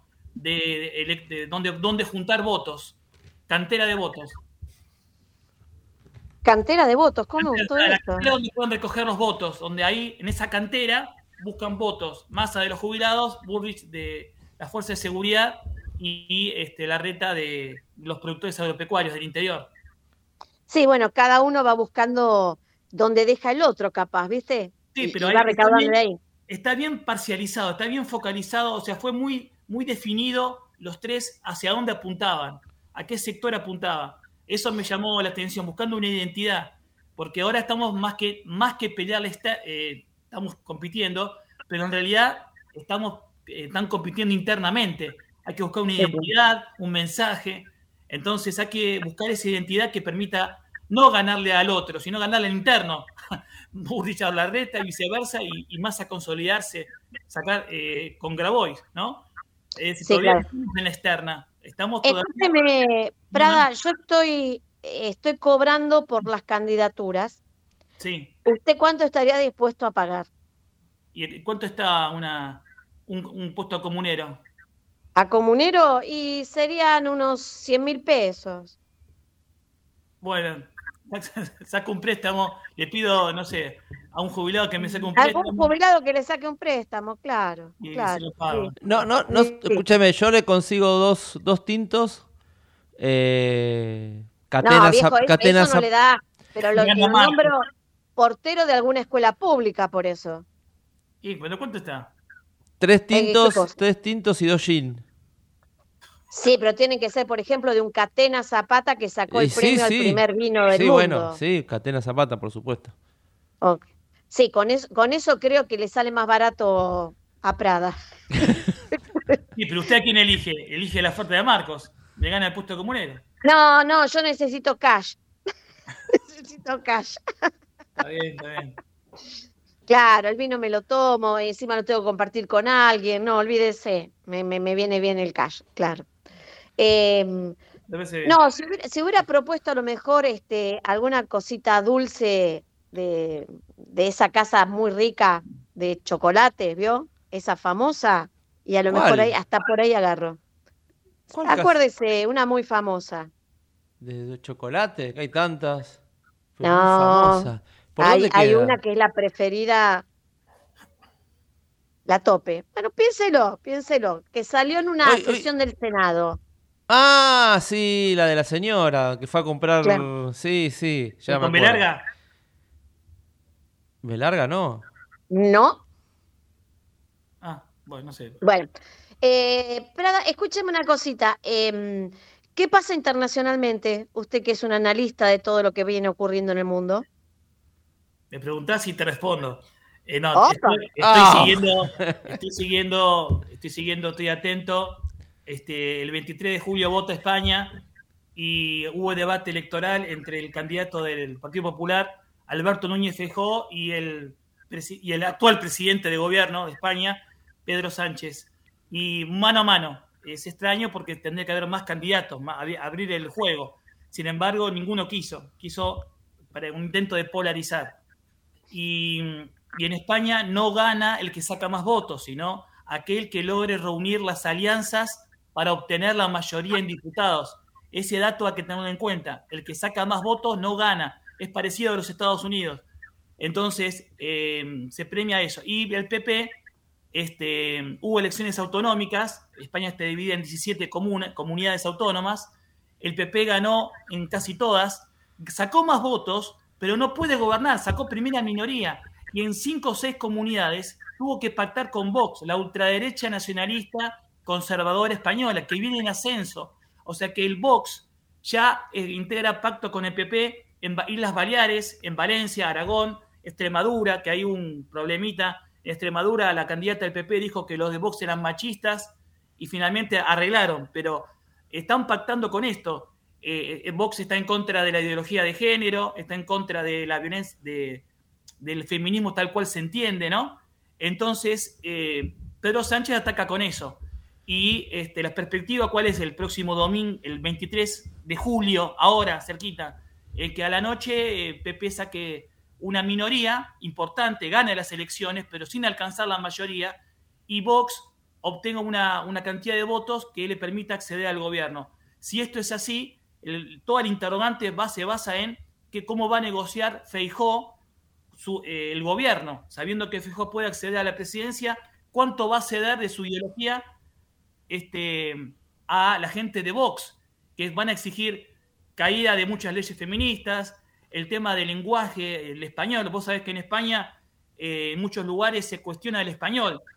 La derecha la Sí. derecha actúa De así. hecho, el, el pueblo vasco en general quiere seguir usando eh, mm, su idioma, ellos dicen que es un idioma, este, y, y les cuesta muchísimo aceptar el, el uso del español, pero esto es ancestral. Sí. Además, si uno va a algunos, a algunos pueblos vascos, eh, les cuesta hablar el español, lo hablan solo cuando hay un turista y a duras penas, pero no les gusta el español, sí. ¿Y qué hablan en el... Ya soy ignorante en este tema. ¿Qué hablan en el Es pueblo un- vasco? Sería un dialecto, pero en realidad ellos dicen que es un, es un idioma, pero si el idioma oficial es el castellano, entonces se- debería ser un dialecto. Eh, pasa en todas las comunidades españolas, ¿eh? En Asturias también tienen su dialecto, en Galicia también. Les digo porque, bueno, toda mi familia es asturiana y, y- y tienen palabras distintas incluso, son distintos dialectos de las regiones. Está muy marcado el tema regional en España Claro. eh, mucho más fuerte que acá. Acá sí hay acentos distintos. Ustedes saben que todos tenemos, Sí. los porteños también tenemos nuestro Sí, acento. sí, Bueno, sí. Todos tenemos acentos distintos, pero es pasa por la entonación de, de la voz o de, de la manera de hablar. Ellos no, ellos tienen palabras distintas para las cosas, ¿eh? son dialectos reales. Pero acá hay una cuestión, acá que, que- que cada región tenga su propio idioma. Ah, Primero, el tema que uno dice dialecto. Para ellos no es dialecto, para ellos Claro, es claro, claro. idioma. Lo que pasa es que le primero. convengamos que si el, el, el idioma oficial es uno, los demás pasarían a ser dialectos, naturalmente, no para ellos, sino para lo, ofici- para lo oficial, digamos. España tendría que decir, como hizo Bolivia, Estado plurinacional de Bolivia, considerar idiomas oficiales a todos los Mm. idiomas de la comunidad. Lo que pasa es que eso la derecha no está dispuesta a aprobar, y menos la ultraderecha, que está en- totalmente en contra. ¿Cuál es el problema con en estos idiomas locales y las costumbres locales? Está bien, en toda España surgen eh, partidos políticos identitarios, es decir, que se relacionan estrechamente con el territorio. Hasta ahí, todo bien. Partidos políticos que reivindican la cultura local. No hay Que problema. serían, que serían como nuestros partidos provincialistas. Sí, pero ah, te digo, pero ¿cuál es el detalle? No, no menor, un detalle no menor. Estos Claro. partidos identitarios, que hasta ahí algo folclórico, normal, de repente se transforman en independentistas, quieren la independencia de sus territorios. Sí, y sí, ahí sí, es, por eso se explica el ascenso de Vox, esta ultraderecha que está diciendo, España quiere ser destrozada. Están, son nacionalistas, monárquicos, viva el rey, viva España, dicen cada vez que terminan de hablar. ¿no? Entonces, ellos dicen, España es una sola, pero y se enfrentan a un montón de partidos que quieren romper España. Ese es el diagnóstico de Vox.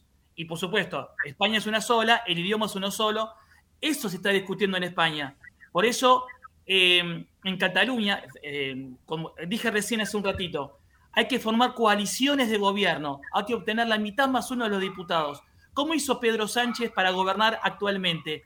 Tuvo que aliarse con Esquerra Republicana de Cataluña. Es decir, Pedro Sánchez está aliado con quienes en su programa político quieran romper con España. Y eso la derecha, el PP, no se lo perdona. Y para Vox lo tiene a Pedro Sánchez de enemigo. Ahora, no ¿cómo de es que los que quieren enemigo. cómo es que los que quieren romper con España forman alianza con el presidente de España? Claro. Pues también hay una claro. contradicción ahí. Total, total, pero, pero no es una contradicción menor. Es total. Te alías con quien pretende romper. Entonces, para Vox, lo que está ocurriendo ahora en España, España tiene una grieta fenomenal. Eh, fijada en, Vox, en esos, en, esos, en esos pensamientos. ¿Y qué pasa? Dentro de unos 10 días, probablemente, Feijó y Vox van a formar alianza para gobernar España. Entonces, ¿qué es lo que se viene?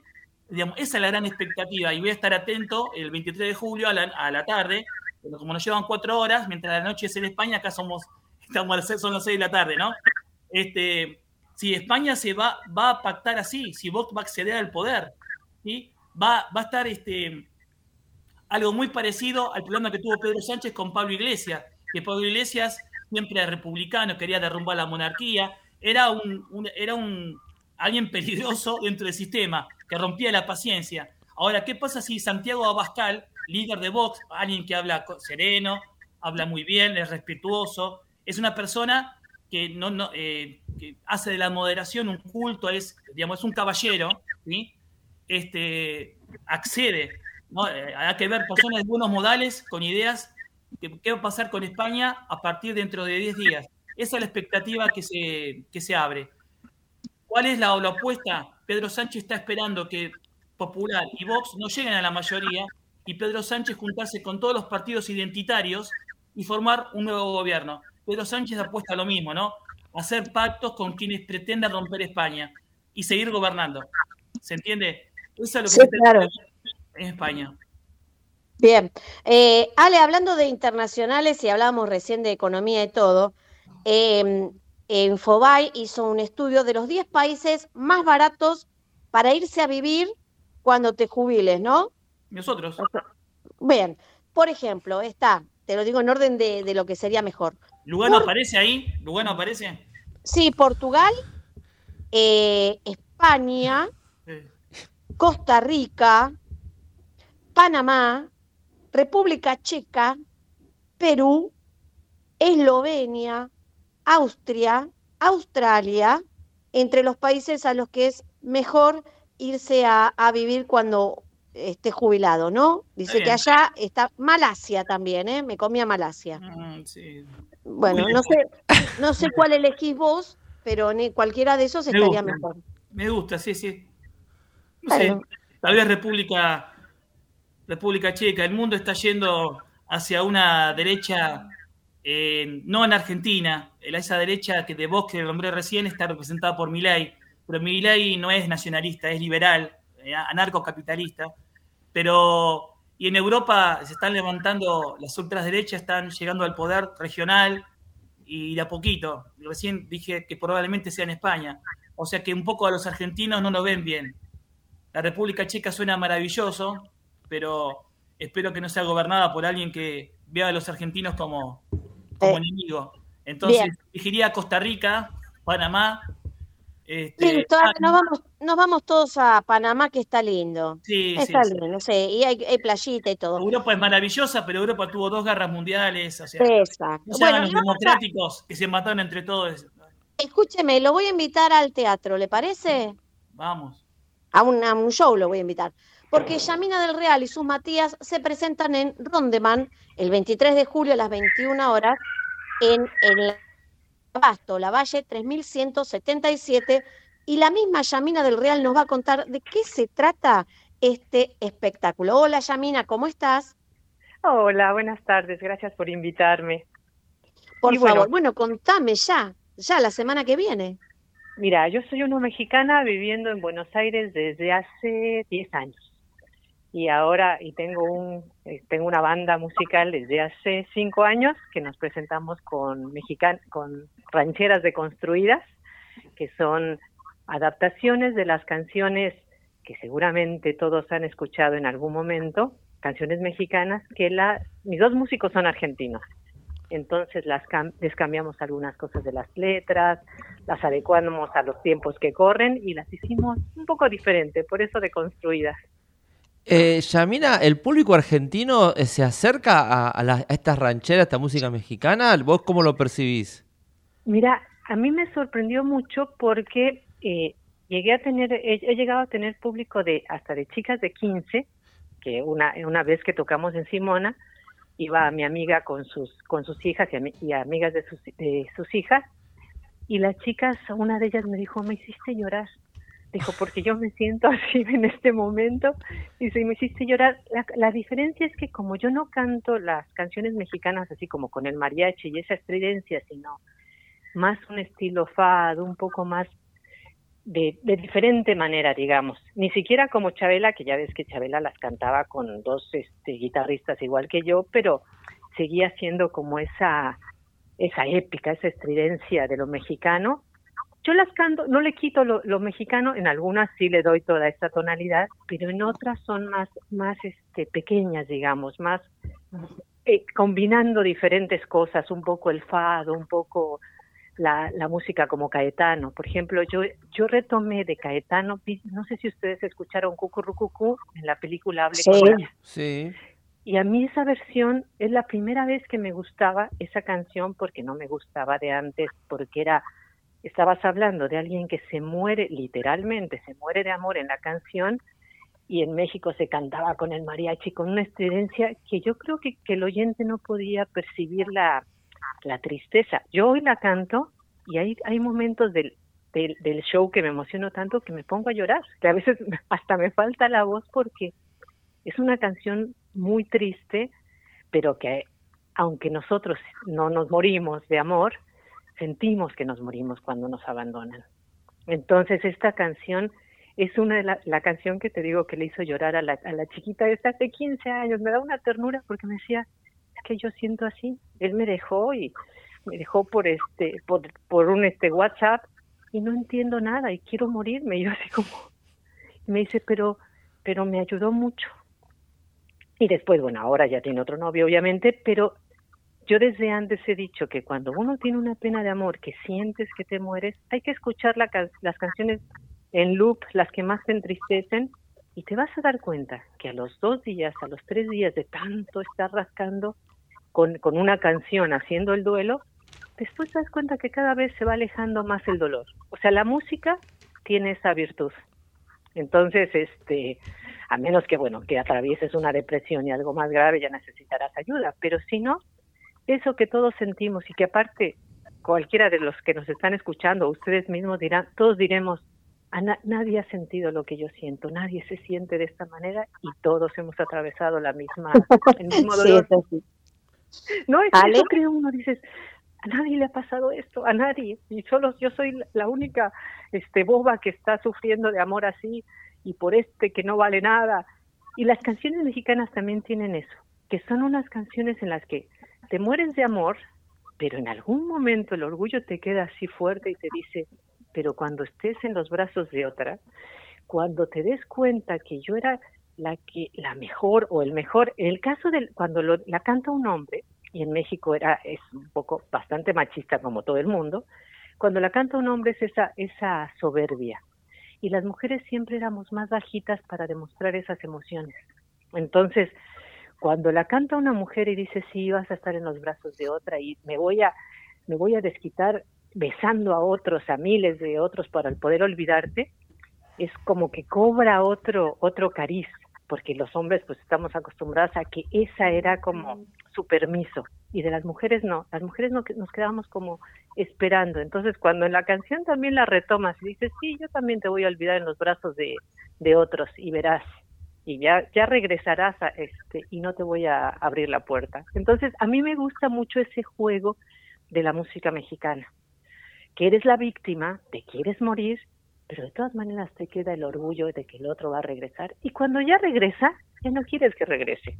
Que esa que ese es lo, lo el final de las historias cuando uno está muy enamorado, que estás pensando que deseas el momento que regrese arrastrándose o que regrese de amor y después dices, ya cuando regreso dices, "Mm, no era para tanto. Pero tienes que pasar el dolor. ¿Qué tal? Buen día. Ale. Buen día, ¿cómo estás? Alejandro te habla. Hola Eh, Alejandro, buen día. Buen día. Este, artísticamente es maravilloso lo que estás contando. Ahora digo, vos ponés tanta energía en, en este relato. Eh, ¿Qué te pasa después del espectáculo? Terminás agotada, emocionalmente, digo. Aparte de lo físico, ¿no? ¿Sabes qué, que me sucede estando en el escenario? Es muy brechtiano lo mío. Cuando yo estoy encima, sí me pongo a llorar, sí, sí miro a la gente y sí veo la emoción. Cuando bajo, también es la satisfacción, porque siempre te aterroriza, de que salió bien, de que la gente respondió, de que se conmovió, de que se rieron de algunas cosas de los relatos que cuento cuando hacían estas cosas, o esto que les cuento de- del- del amor, ¿no? Que de repente dices, y sí, un día se me pasa.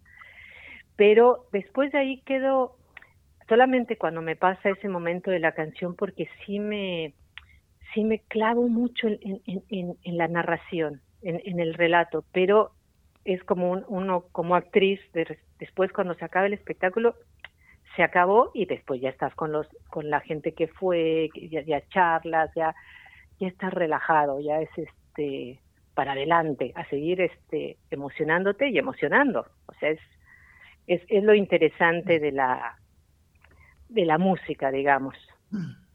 A menos que Mucho me de- emborrachara, pero no me emborracho. y- ¿Perdona? Hay mucho desgaste emocional, digo, en todo lo cómo lo contás, cómo lo expresás. Por eso digo, salís agotada, pienso yo.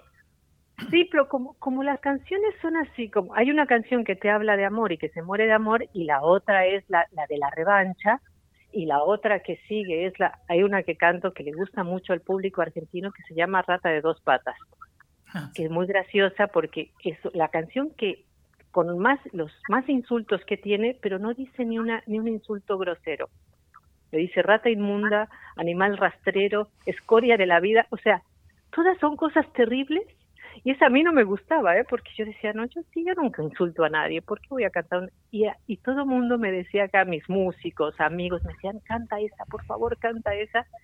Y es con la, a veces cuando piden otra canción es la que can, la última que canto, que es muy divertida y muy graciosa, pero es la única que tiene esa, y esa canción te ayuda a salir de eso y ponerle la emoción de, del ardido de eres una escoria y vas a ver. Pero es- Terminas arriba, terminas arriba el Sí. show. Sí, terminas arriba así ya, ya sin, ya sin llanto, ya así diciéndole lo peor, después de que le te arrastraste, después de que le lloraste, después de que te moriste de amor, estás ya, pasas por los procesos del este, del duelo. Entonces ya ahora es el enojo y le dices, rata inmunda, animal rastrero, eres lo peor. Y, y, termina muy lindo, la verdad, así. A mí me- Yamina, Sí, dime. vos sos una reconocida activista, has desconstruido estas narraciones, lo cantás con, con pasión. ¿Qué es lo que querés como artista dejar eh, después de, tu, de tu obra, ¿no? Después cuando terminás, ¿qué querés que le quede a la gente como mensaje? Mira, tanto en la música como también hago foto con el activismo, lo que a mí me interesa es que la gente pueda detenerse, que es que eso es lo que hace el arte, detenerse a reflexionar sobre su condición, así la, más íntima en, el caso de los relatos amorosos, como cuando hago activismo sobre el feminismo y sobre y sobre otras cosas o con la fotografía, que la gente pueda quedarse con una sensibil- hipersensibilizada o sensibilizada ante el problema que le estás planteando, sea un problema de amor, sea un problema social, sea un problema de feminismo. Yo creo que la obra de arte tiene la única manera de que una obra se pueda terminar o cerrar el, el círculo es cuando el espectador la crea también. O sea, nosotros como autores o como, o como artistas vas y le presentas algo, pero si el, si el público no reflexiona, si el público no termina la obra con su propia historia, la obra queda inconclusa. O sea, si yo canto en mi casa, aunque cantes eh, perfectamente, no existe obra. Si alguien no ve tus fotografías, la obra no existe. La Claro. obra existe gracias al espectador. Entonces, para mí, lo importante es, es eso, que la reflexión del espectador les lleve a poder cambiar la, la propia realidad que, que existe aún en estas canciones de amor, ¿no? O sea, que puedas Claro, cambiar y reflexionar hasta que este, tú estás terminando la obra como espectador. Ese, ese papel activo que a veces los artistas no le dan a- al espectador, a mí me parece que es primordial, que es casi tan, tan importante como la, la, la obra misma. Yamina, qué gusto escucharte. Eh, bueno, te esperamos entonces el 23 de julio a las 21 en Rondeman, La Valle 3177 en el Abasto y las entradas se pueden adquirir en tuentrada.com. Sí, así es. Y bueno, yo Bien. espero que vayan, espero que, que este, verlos ahí, que se emocionen tanto al público como a ustedes. Están invitados y ojalá podamos hacer esa magia entre, entre nosotros. y Seguramente, ustedes. escuchándote nos damos cuenta que sí. Te mandamos un abrazo grande. Muchas gracias por invitarme y buenas tardes para todos. Buenas tardes. Hablamos con Yamina del Real y sus Matías que se presentan aquí en Buenos Aires. Ya mismo nos vamos a una tandita.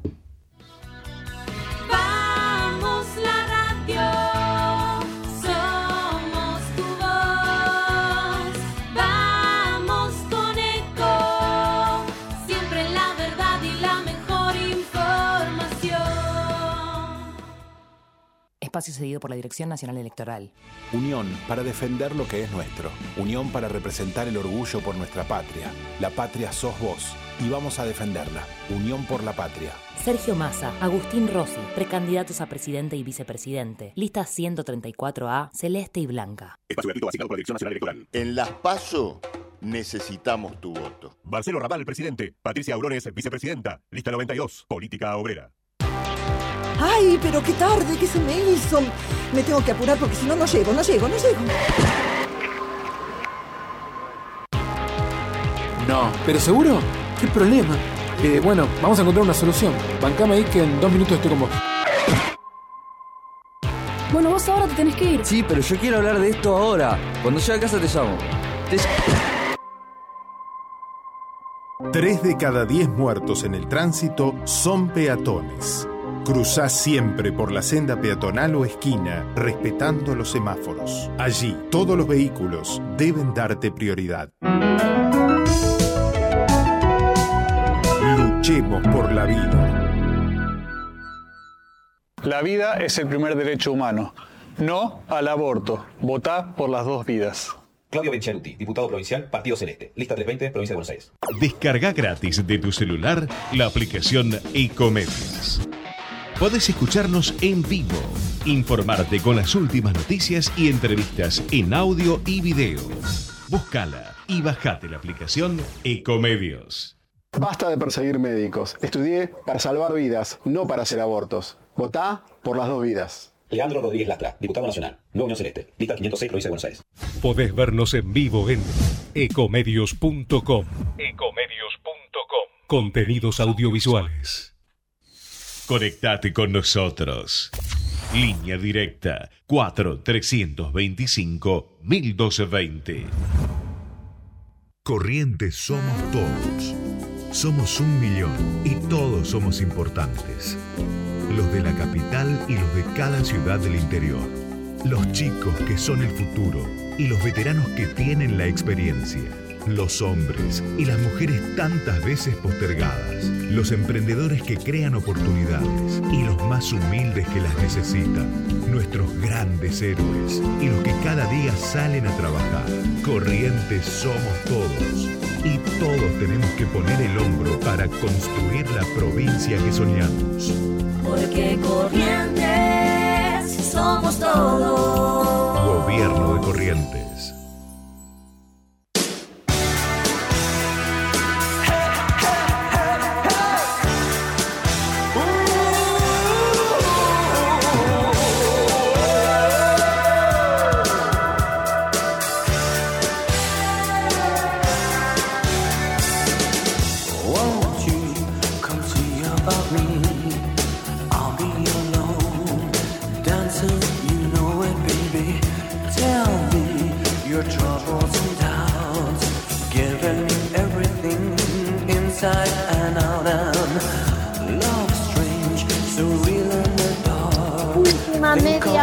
La picadita del sábado, ya se nos fue el programa prácticamente y aquí estamos para darte alguna información también. Bueno, finalmente, como el martes es el aniversario de la AMIA, los subtes y el premetro van a parar el día miércoles, todas las líneas, de 10 a 13 horas.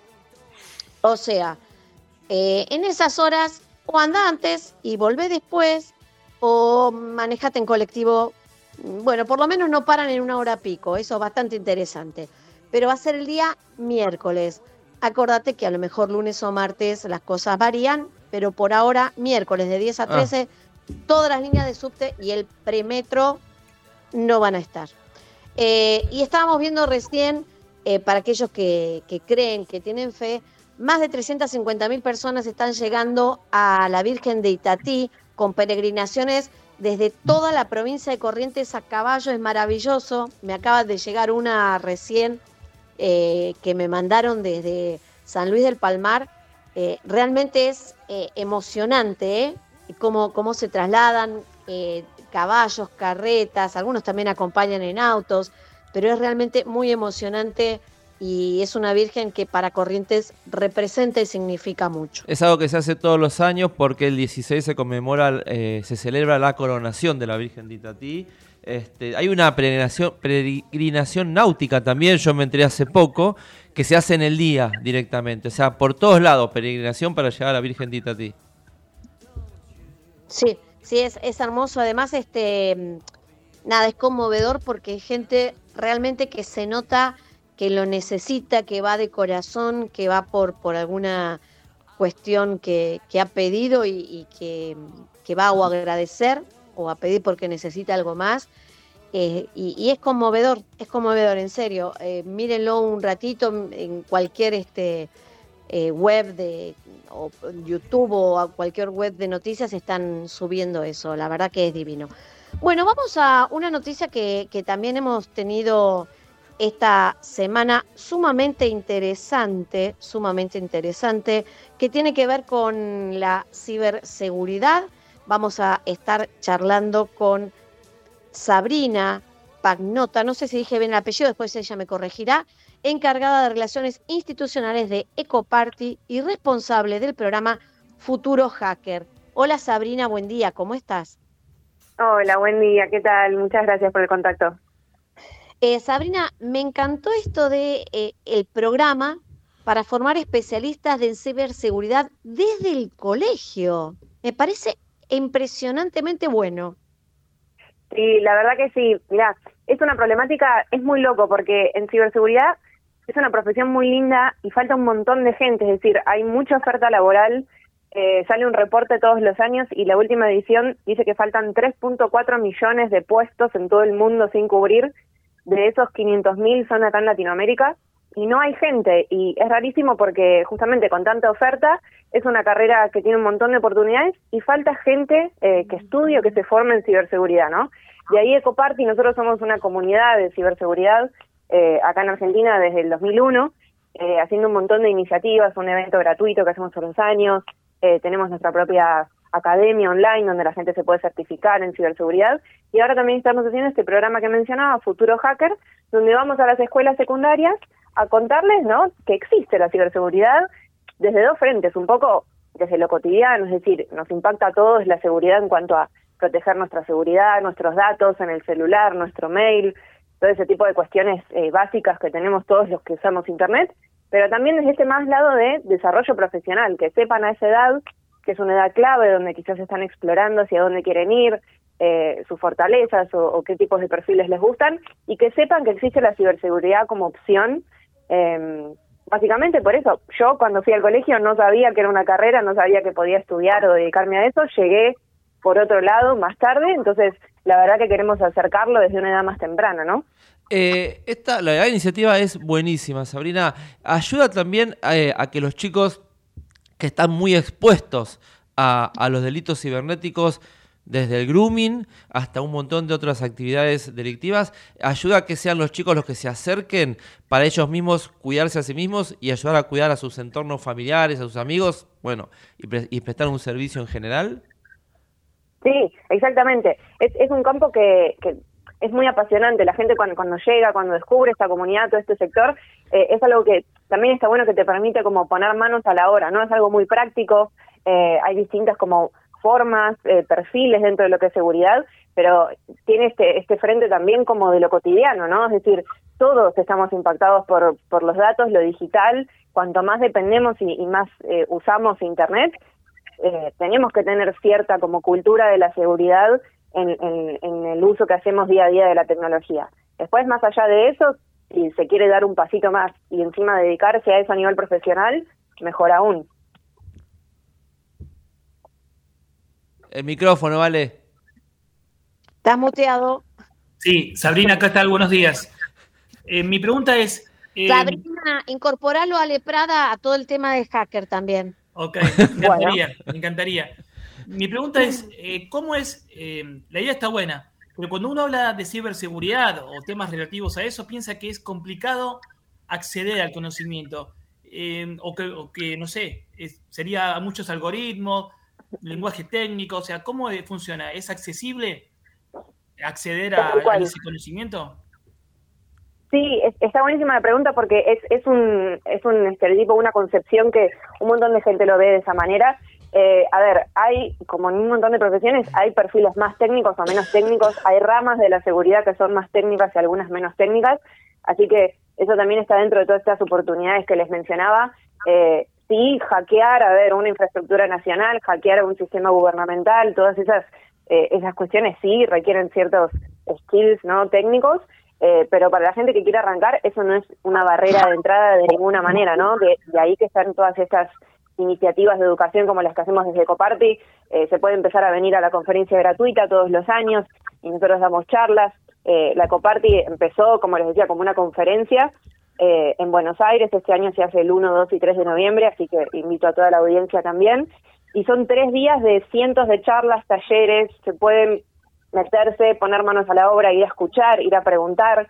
Eh, las charlas y los talleres les dan eh, gente que está hace 20 años en seguridad y gente que está arrancando, es decir, es una comunidad muy grande, recibimos miles de personas y, y también se van formando como espacios autogestionados, ¿no? Es decir, por ejemplo, estos estudiantes que ahora empezamos a llegar a las escuelas, ellos vienen a la conferencia también y traen sus propios proyectos, hacen iniciativas de robótica o cosas que aprenden en el cole y, y, y como te decía, es como hay oportunidades para todos los perfiles, sí, eh, algunos skills para entrar, sí son necesarios, eh, todo lo que tenga que ver con, eh, con redes informáticas, sistemas operativos, eh, pero es no desde lo técnico, sino desde entender cómo funciona la tecnología, ¿no?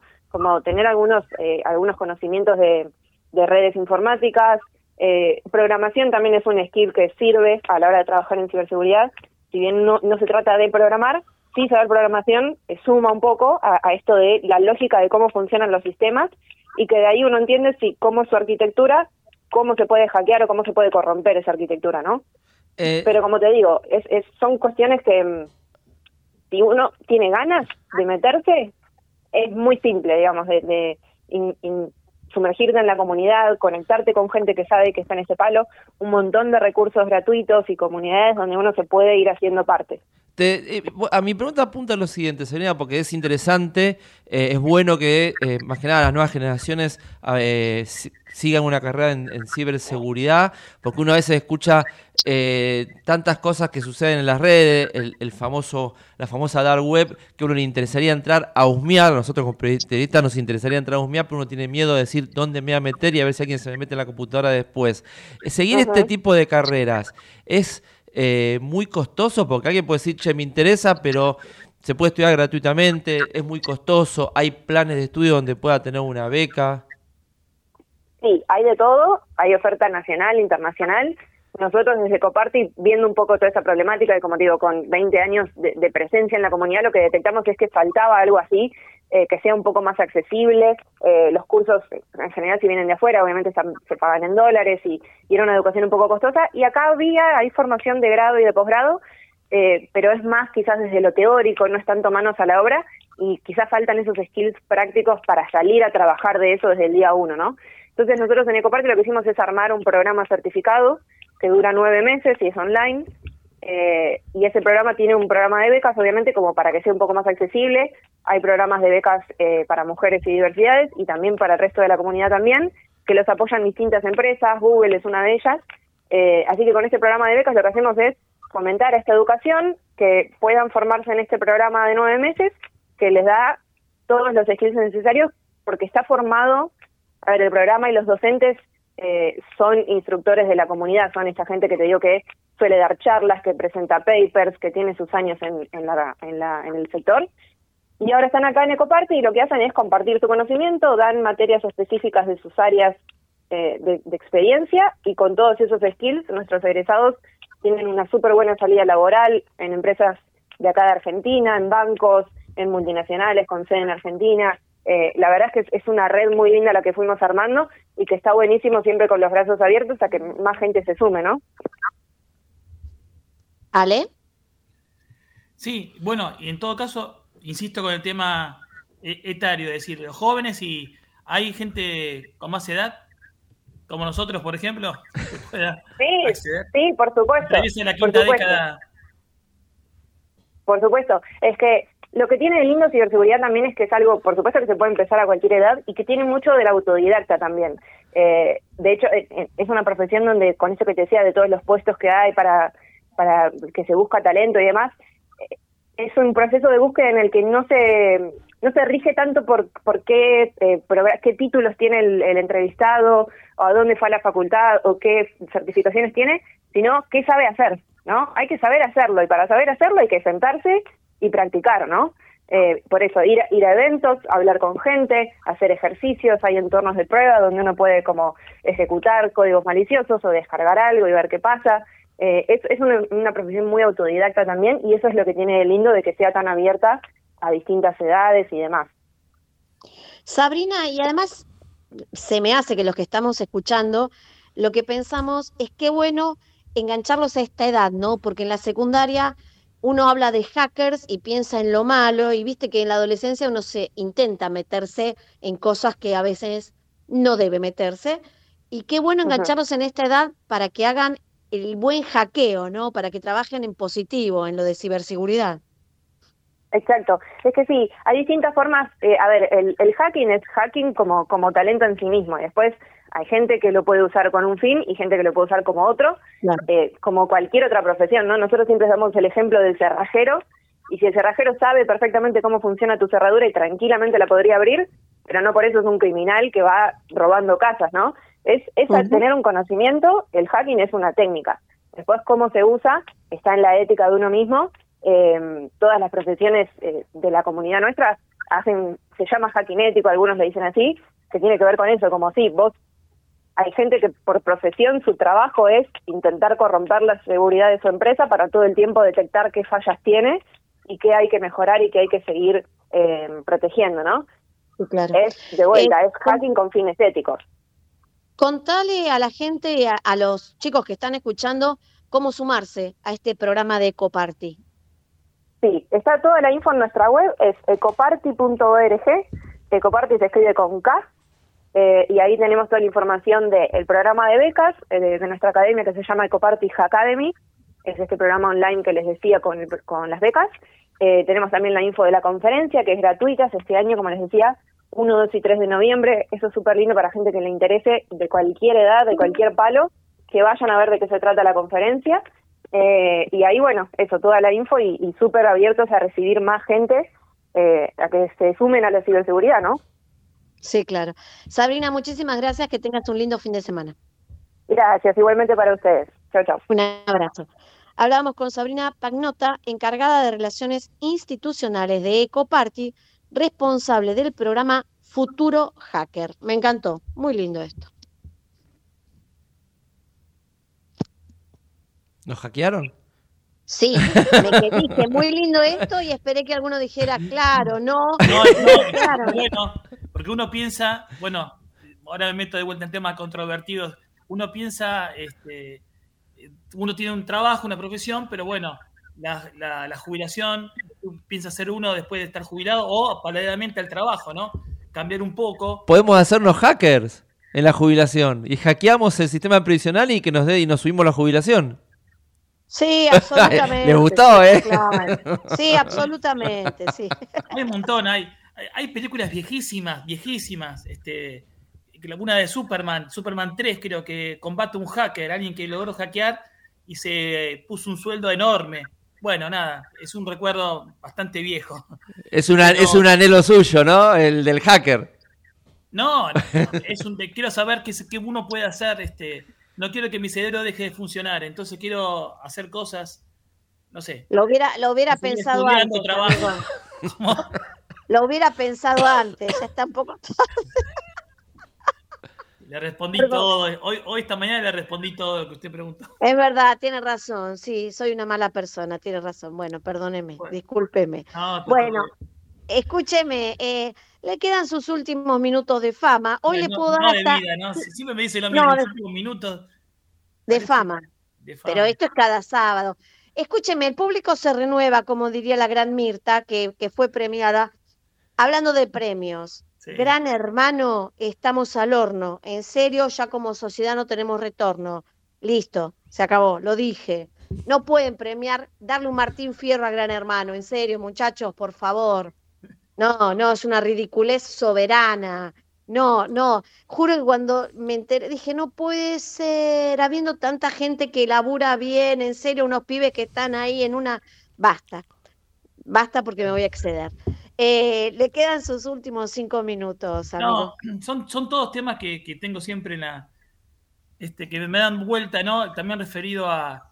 Que, que son temas recurrentes que hemos discutido acá con, con vos, Mayester, con Marcos.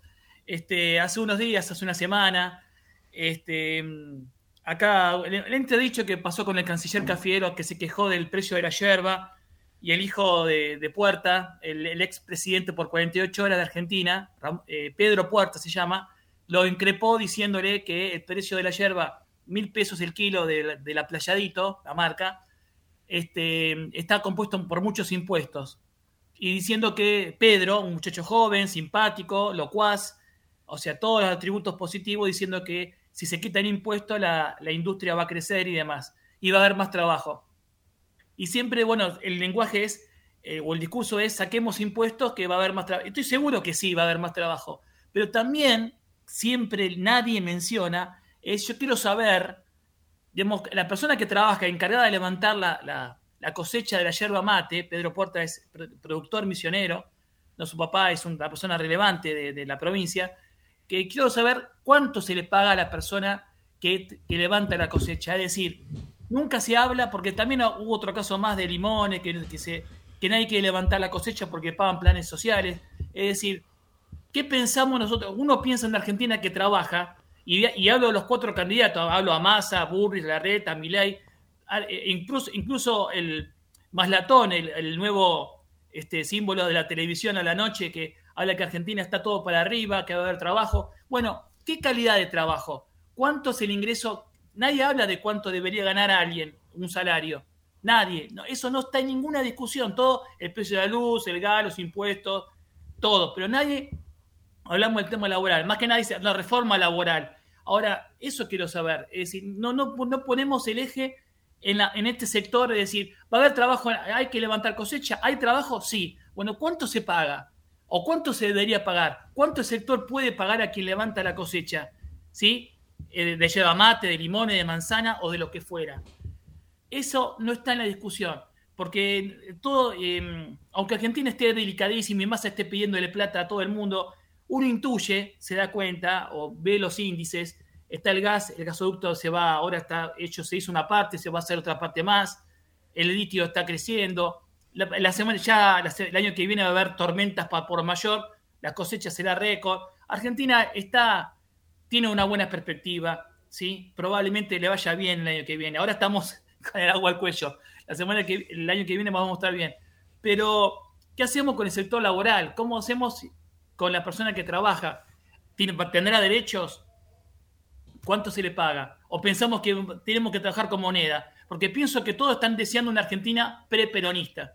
Eso lo digo, ¿no? Trabajo hay, pero o sea, sin derechos. Un trabajo sin levantar la voz. Eso pienso que está detrás de todos estos discursos y que, bueno, lo quiero señalar. Nadie lo señala en la picadita. Gracias, María Esther, Marcos, lo digo yo acá. Qué nivel, qué nivel lo suyo. Mire, finalizó justito. Bueno, Marcos, lo suyo. El otro día Jorge Granata en Los Martín Fierro dijo, opinar sale más barato que informar. Eh, estamos destruyendo la televisión, dijo. Fue una crítica a los, a los colegas. Y estaba viendo un video que me llegó ayer de la periodista Rosario Agostini, más conocida como Peponila en redes, eh, que va de candidata, creo que a diputada nacional por Jujuy, precandidata en las internas, tiene todo el derecho de, ser precandidata, pero haciendo este, un ataque, una crítica, un ataque, no fue una crítica, fue un ataque al, al kirchnerismo, tiene todo el derecho a hacerlo porque es candidata, pero entonces que deje la profesión. Bueno, estoy empezando, uno ya se cansa de los periodistas que se ponen más militantes que los militantes o que los candidatos. Eh, pasó, ya es conocidísimo el caso Brancatelli, este, que hace periodismo, pero es un periodista recontra militante, y su enojo con Mariana Bray cuando Mariana Bray cuestionó a los que habían ido a, romper todo a Jujuy eh, en una nota con Pablo Moyano, a Brancatelli no le gustó y la, la trató más al aire. Entonces, esto que el periodismo se vuelva militante, o los que dicen en tal lugar el kirchnerismo está nervioso porque no tiene candidatos. Bueno, si quieren ser militantes, muchachos, dejen la profesión y militen. Tienen todo el derecho del mundo. Pues si hacer periodismo, hagan críticas constructivas que se pueden hacer. Crítica constructiva como la que acaba de hacer Alejandro. Entonces, se tiene que ser periodista. eh, criticando, sí, marcando las cosas que están mal cuando están mal, perfecto. Ahora, si van a empezar a tener un discurso militante algunos colegas, dejen la profesión y militen. Sean candidatos, sean prensa de algún candidato. Eh, uno hemos, hemos visto colegas eh, que cubrían la actividad legislativa, que hoy uno lo ve en los medios, en algunos canales cercanos al oficialismo, eh, que son terriblemente oficialista. Se, se- se exceden ya en algunas cosas en redes sociales. Eso tampoco ayuda a que la sociedad tenga claro cuál es la información. Más en un mundo que está sobreinformado, porque hoy está todo en redes sociales. Todo en redes sociales. Y se ven cuando hay algunas cosas que son falsas y algunas cosas que no son falsas. Entonces me parece que a los colegas empezar a informar un poco, informar bien, eh, tienen derecho a tener simpatías por tal o cual candidato, eh, por tal o cual frente político, pero empiezan a informar como corresponde porque la gente se empieza a cansar y la gente necesita información como corresponde. Dicho esto, me voy a ir a comprar un vino tinto para esta noche poder festejar el campeonato de River, ese campeonato que el mezquino San Lorenzo nos negó la semana No pasada cuando se defendió, se defendió y se defendió. No sabemos, no se sabe. Capaz que no. Capaz que estudiante gana. ¿Quién dice? Uy, perdón, ¿estaba el micrófono abierto? No, esperemos que no sea tan mezquino como San Lorenzo y salga a atacar un poquitito. Por lo menos no nos ganaron, flaco. No sé, pero no pudieron. No se pudió. No se pudió.